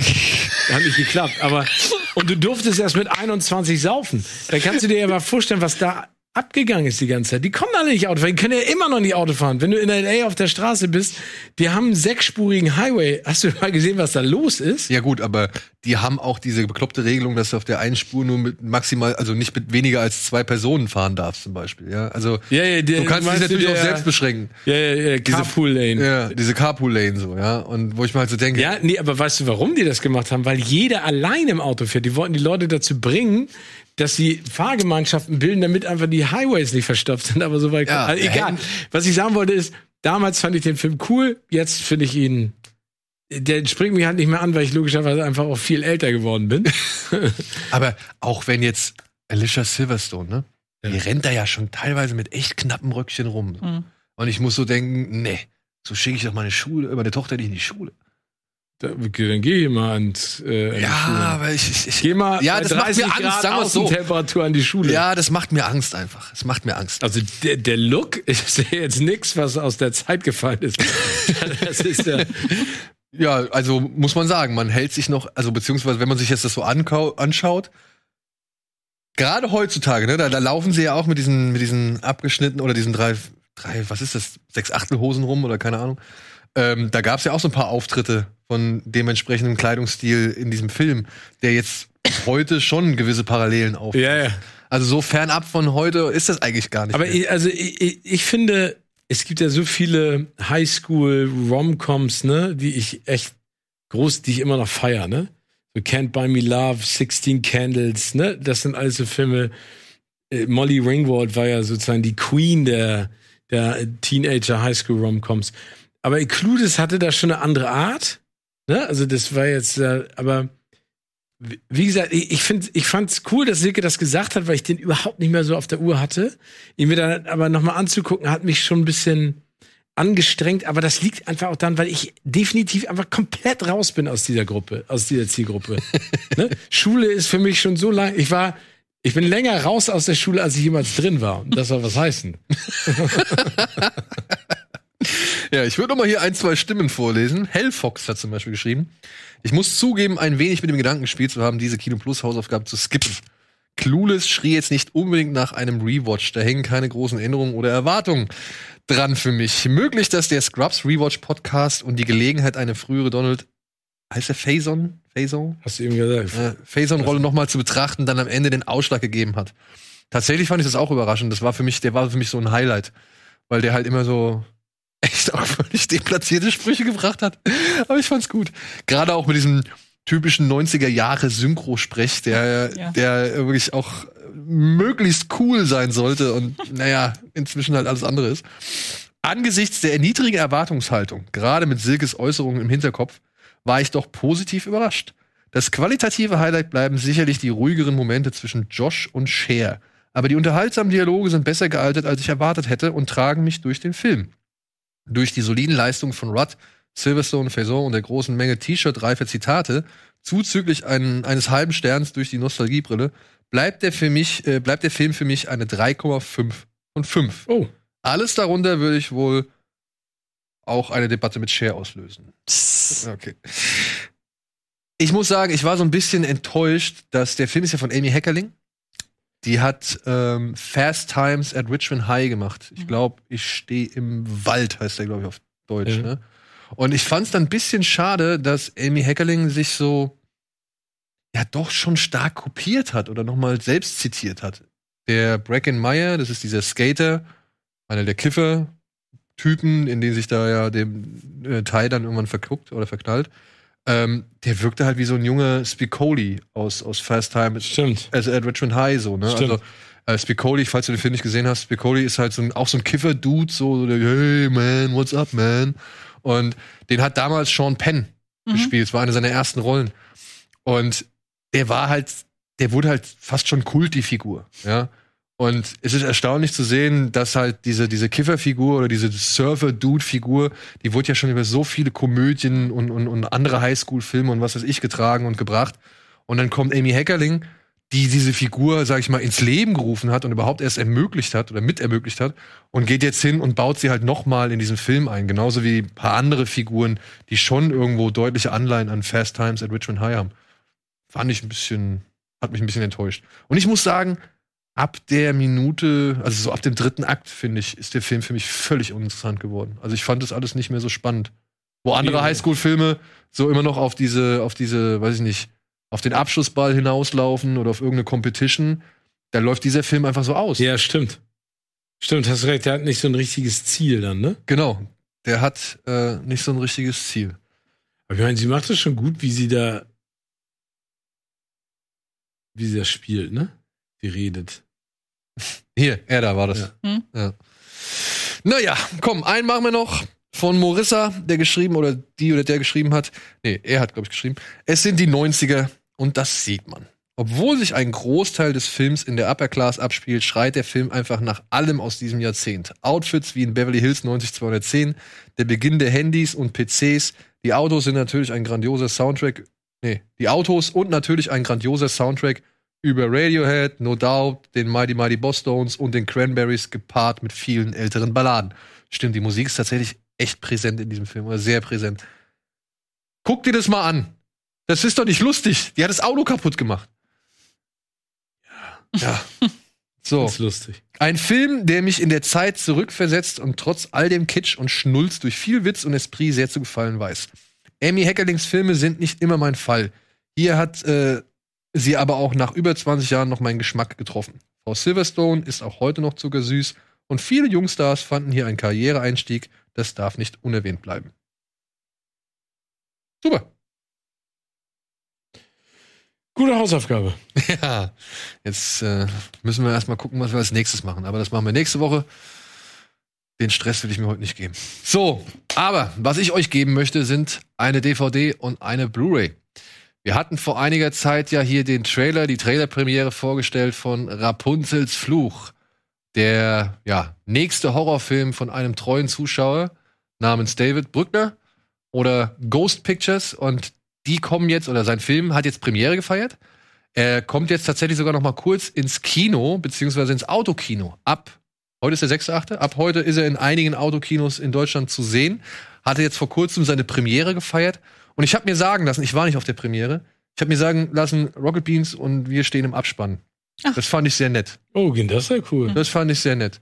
Äh, das hat mich sehr gefreut. Und als kleines Dankeschön, dass wir den Film hier so ein bisschen gefeatured haben und dass die Premiere auch so ganz gut verlaufen ist und auch wohl, dass die Resonanz eigentlich ganz cool ist, hat uns David erlaubt, äh, hier eine Blu-ray und eine DVD zu Rapunzels Fluch zu verlosen.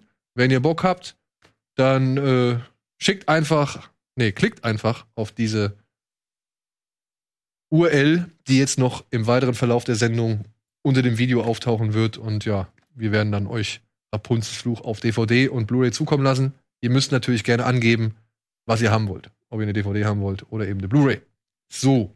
Und dann habe ich noch eine kleine, einen kleinen Veranstaltungshinweis. Das fand ich nämlich ganz sehr nett. Ähm, ein Mann namens Heiner ähm, hat uns unter halten? anderem, ja, nimm mal, nimm mal die hier, hat uns unter anderem mehrere Motive von seiner Ausstellung Masters of the Movieverse geschickt. Ah, cool. Ja, die findet jetzt am 5.8. in der Paul-Rosen-Straße 4 statt, ab 19 Uhr. Und da kann man sich verschiedene Motive, Film, Mix-Ups und Variationen von Postern und so weiter, kann man sich. Das fand ich halt auch echt geil. Das The Thing. Ist cool. Sehe ich von hinten auch.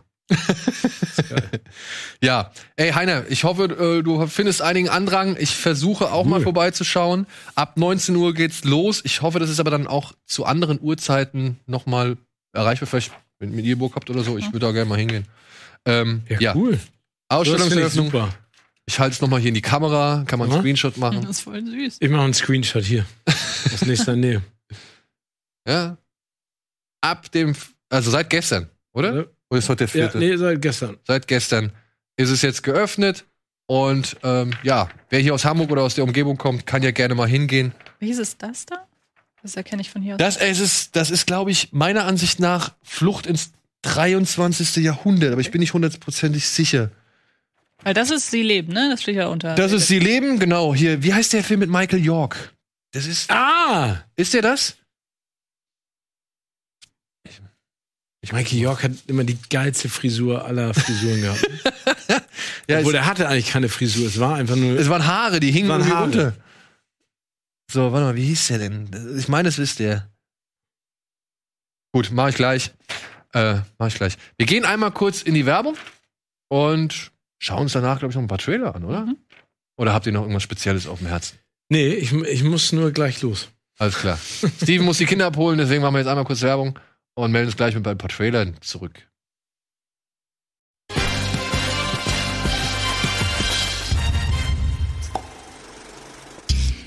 Hallo und herzlich willkommen zurück zum großen Finale hier bei Kino Plus. Ihr habt nichts mehr auf dem Herzen, weil ich habe, glaube ich, auch alles abgearbeitet. Das ist verrückt. Nee, ich finde, aber wir hatten ja, Wir müssen wir was haben ganz wichtige haben. Themen ja auch Ja. äh, heute schon besprochen. Ich hab Bock auf Trailer. Ja, dann gucken wir uns jetzt mal als kleinen Ausklang und äh, ja, als Einstimmung auf was da kommen mag in Zukunft ein paar Trailer an. Das ist zum Beispiel ein Film, der läuft demnächst auf dem Fantasy Filmfest. Und ihr müsst mal drauf achten, da ist, dort ist, spielt ein Mann mit, den mögen wir alle ziemlich gerne. Aber er sieht doch sehr anders aus, als wir ihn zuletzt gesehen haben. Und das ist die Tochter von Phil Collins übrigens. Ja. Lilly. Ach, den, den Trailer habe ich gesehen. Na, und jetzt, äh, den Mann meinst du? Who are you? My name's Morgan Warner. It's my life after all these years. What do you mean, years? Your dad left me to you. That's quite the inheritance. Is everything okay? Morgan Warner. Ring a bell? We met so many people. A lawyer, a banker, and a politician. Quite the family. Does any daughter really know her father? He was a bad husband You're lying. and a worse father. Shut the hell up! Are you a good person, Lauren? Let me go. That's what a good person would do. Ich finde ihn ja. Where's my dad hiding? Nothing that can harm you. Are you okay? I'm fine. It Must have been hard. Trying to please him, rebel against him at the same time. No more games. What happened between you and my dad? You will know the truth. Aber jetzt eigentlich. We can't afford to make the slightest mistake. You and dad were lying to me. You said. Stop asking questions you don't want answers to. Family comes first. Why do you have any of this? Das ist zu viel. Na, es zeigt ja nur Sachen, die wir vorher schon gesehen haben. Kriegen wir keine neuen Infos mehr. This is not my Dieser Chase Crawford, ist das der aus The Boys? Ist der Inheritance. I want my Das sieht aber cool aus. Ich Ähm, finde, er sieht aber echt gut aus. Ich, ich, ich, ich muss mir jetzt nur eine Frage stellen anhand des Trailers. Also sie geht in diesen, sie entdeckt diese Luke im, Genau. im Waldboden, Mhm. ja?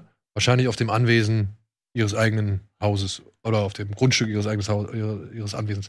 Ähm, und sie geht da runter und sie findet diesen Mann im Keller. Mhm. Ja. Warum lässt sie ihn die ganze Zeit in dem Keller? Ja, wahrscheinlich hat ihr. Irgendwas hat das ja mit ihrem Vater zu tun, habe ich verstanden. Ja. Und ich meine, wenn ich. Weil sage ich das jetzt? Weil ich dachte gerade, wenn ich, wenn ich in ihrer Situation wäre und ich wüsste, dass mein Vater da jemanden gefesselt hat, wem würde ich da erst mal glauben? Dann würde ich ja erstmal glauben, dass mein Vater da durchaus einen Grund für hatte, oder?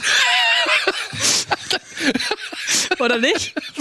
Da kommt ja auch drauf, was der aber mir ich finde, das erzählt. ist eine berechtigte Frage, aber, der, aber der, ich, ich weiß nicht, ob das eine berechtigte Frage für den Film ist. Ja, gut. Wenn es die berechtigte Frage für den Film ist, die den Film ruiniert, ist es natürlich doof. Ja, wenn es einen guten Grund dafür gibt. Also Nummer eins. Ich gehe nicht auf Grundstücke und finde eine Luke und gehe dann runter alleine und mache wieder das Licht nicht an, ohne jemanden dazu zu holen, der mir hilft. Falls da unten jemand angekettet ist, der keinen Bock auf mich hat. Ne? Also, Ja, das, okay, ne? also, ja. Ne? Das, das heißt, also ich, ich, ich glaube, da, ich, da, da muss es, aber berechtigte Frage, da muss es ja zwischen, sie findet ihn und läuft raus und kommt allein wieder. Da ist ja was passiert, denke ich mal. ja, da muss, hoffentlich passiert ja was, weil sonst ist nämlich, ey, weil wenn du jemanden angekettet im Keller irgendwo siehst mit langen Haaren, der aussieht wie Simon Peck, würde ich erstmal Variety und Hollywood Reporter anrufen. Aber vermisst die die eins Polizei, da? genau, genau. Nee, aber, ne? Du stellst fest, dein Vater hat jemand in so, in so einer Waldbunkerluke da angekettet. Ja. Ähm, weiß ich, lässt man den nicht frei? Kommt drauf an, was er mir erzählt. Und Aber er ich glaube auch, wie Antje gesagt hat, also es scheint ja so, dass das Verhältnis zwischen Lily Collins und ihrem Vater nicht das Beste ist. nicht das Beste ist, aber in einer extremen Abhängigkeit. Ne? Der scheint ja tot zu sein. Sie hat das alles inherited, sonst würde ich, ne, also. Nee. Und, äh, und vielleicht gibt es da Regeln oder vielleicht hat sie gesagt, wie Antje meinte, er hat einen Grund, den Mann im Keller. Ja. Und sie hat dann auch einen Grund, diesen Mann im Keller weiterhin festzuhalten. Genau. Dann steht es im Testament oder so. Aber wir, Ja, genau, vermache das ist so der eine- letzte Wille. Ich vermache dir einen Mann. ihn im Keller. Genau. das schreibe ich in mein Testament. Das Auf deinem Grund, nee, in deiner Wohnung. soll ich weiter im Keller gehalten werden. Nee, ich. Du. Genau. Warum? Du vererbst mich. Nee, das macht ja keinen Sinn in meinem Testament. Jetzt sind wir ganz. Ich erbe dich in deinem Testament. Du erbst mich in meinem Keller. Ja, So. genau. Und Antje muss sehen, was dann passiert. Mach weiter. Gib uns Ich noch muss einen. dann die Luke aufmachen und Ja, gucken, genau. was ich mache. Ach ja, stimmt hier. Oh, wo wir schon bei wieder. den beiden, Truth Seekers. wo wir schon bei Simon Peck sind, ne? Bald bei Amazon. Ancient magic Könnte wie Ghost Stories us. lustig werden, oder? Only universe. Also in etwas lustig. Ich mag die ja total gerne, die beiden. Underneath it, a myriad of parallel dimensions. Hey, did you steal one of my digestives? Welcome, Truth Seekers, to the Truth Seekers channel. Ach, das gucke ich. Ja. Ja, Da hab ich Lust drauf. Ich bin auch sold. I'll see you on the other side. Man sollte sich, glaube ich, kein Spaced erhoffen. Aber das macht schon Laune, was man so bisher Ja. da sieht. Ich habe das Gefühl, Amazon Prime-Serien sagen mir auch mehr zu als Netflix-Serien. Ich muss sagen, in letzter Zeit tendiere ich auch mehr in andere Streaming-Anbieter-Serien als bei Netflix. Weil da habe ich zum Beispiel dieses Upload geguckt, das hat mir sehr gut gefallen. Ja? Mhm. Aber da, da, ich habe immer das Gefühl, da ist ein bisschen mehr dahinter. Ja. Uploads habe ich so ein paar Schwierigkeiten mit gehabt, aber das muss ich auch noch fertig gucken. Was? Hat Hast du noch gar nicht. Okay. Nee, das war zu einem Zeitpunkt, da kam Space Force und Upload so parallel, habe ich das irgendwie geguckt. Aber das finde ich. ich Ja, mag ja, ja, ja, ja, ja. Haben wir noch was? Gib mir den, Oh. gib mir den brutalen. Den will ich noch. Schon wieder Amazon. Oh, den will ich sehen. Das ist nämlich auch ein Amazon. Wait, who the hell? Super. Roll call. Duncan McDonald. Dean Gibson. DJ Beetroot. Uh, can I have your real name?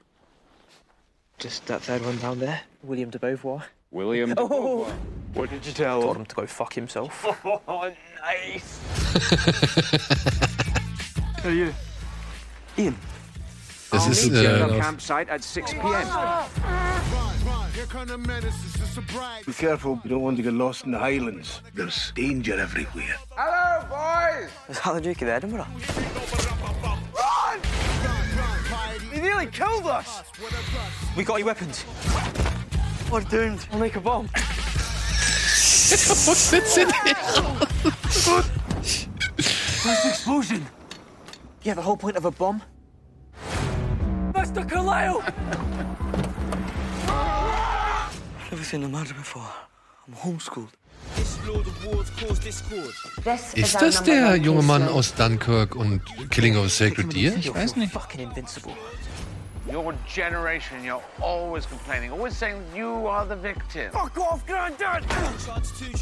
We have to stop them. Yeah, Nee, ist er nicht. high.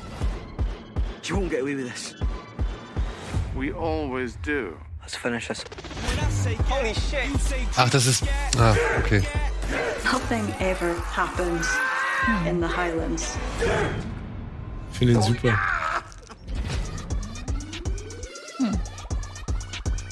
Ich glaube, der hatte mal einen anderen Titel. Ich glaube, der hieß mal Boys in the Wood. Boys in the Wood. Boys in the Wood, ja. Äh, den haben sie, glaube ich, geändert, weil ich meine, ich, ich, ich kenne dieses Bild mit dem Jungen mit, der, mit dieser Tierpelzmütze. Äh, das war irgendwo auf Siege, bei Sieges im Katalog, äh, als wir letztes Jahr da waren. Und So. da hieß der, Finde, hatte der noch einen anderen aus. Titel. Aber ich habe richtig Bock drauf. Ja. Richtig Bock drauf. Der lief da, glaube ich, in einer Midnight Madness und da wird es dann nicht umsonst gewesen sein. Oh, geil. Mhm. Haben wir noch Zeit für einen? Kriege ich jetzt meinen Psycho Gorman? Kriege ich nicht. Warte. For every child, there is one time, one adventure, one psycho. Ja, Psycho Gorman. Da habe ich Bock drauf. Kommt auch beim Fantasy Filmfest. Und ich. No, ich befürchte, es wird keine, keine Blutparty, aber Nein. now. and that friend es ist immerhin schön schleimig.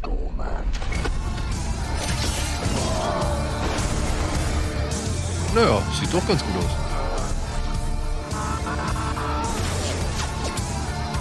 Nein, Jetzt- den werde ich wohl eher nicht gucken. Ach komm, Antje.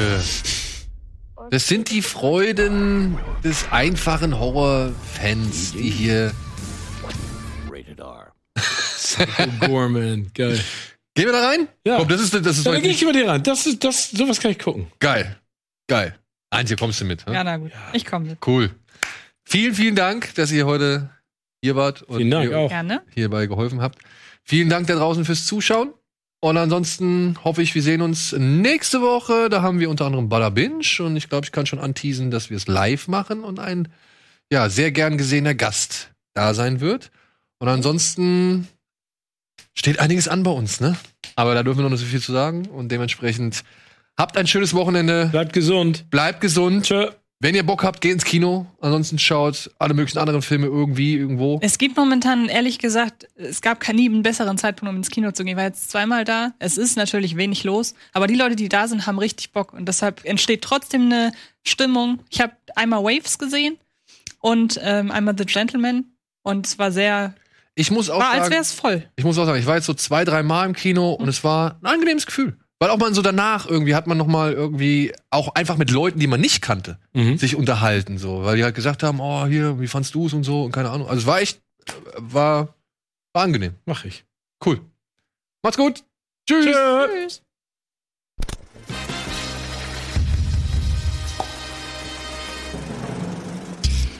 Diese Sendung kannst du als Video schauen und als Podcast hören. Mehr Infos unter rbtv.to/kinoplus.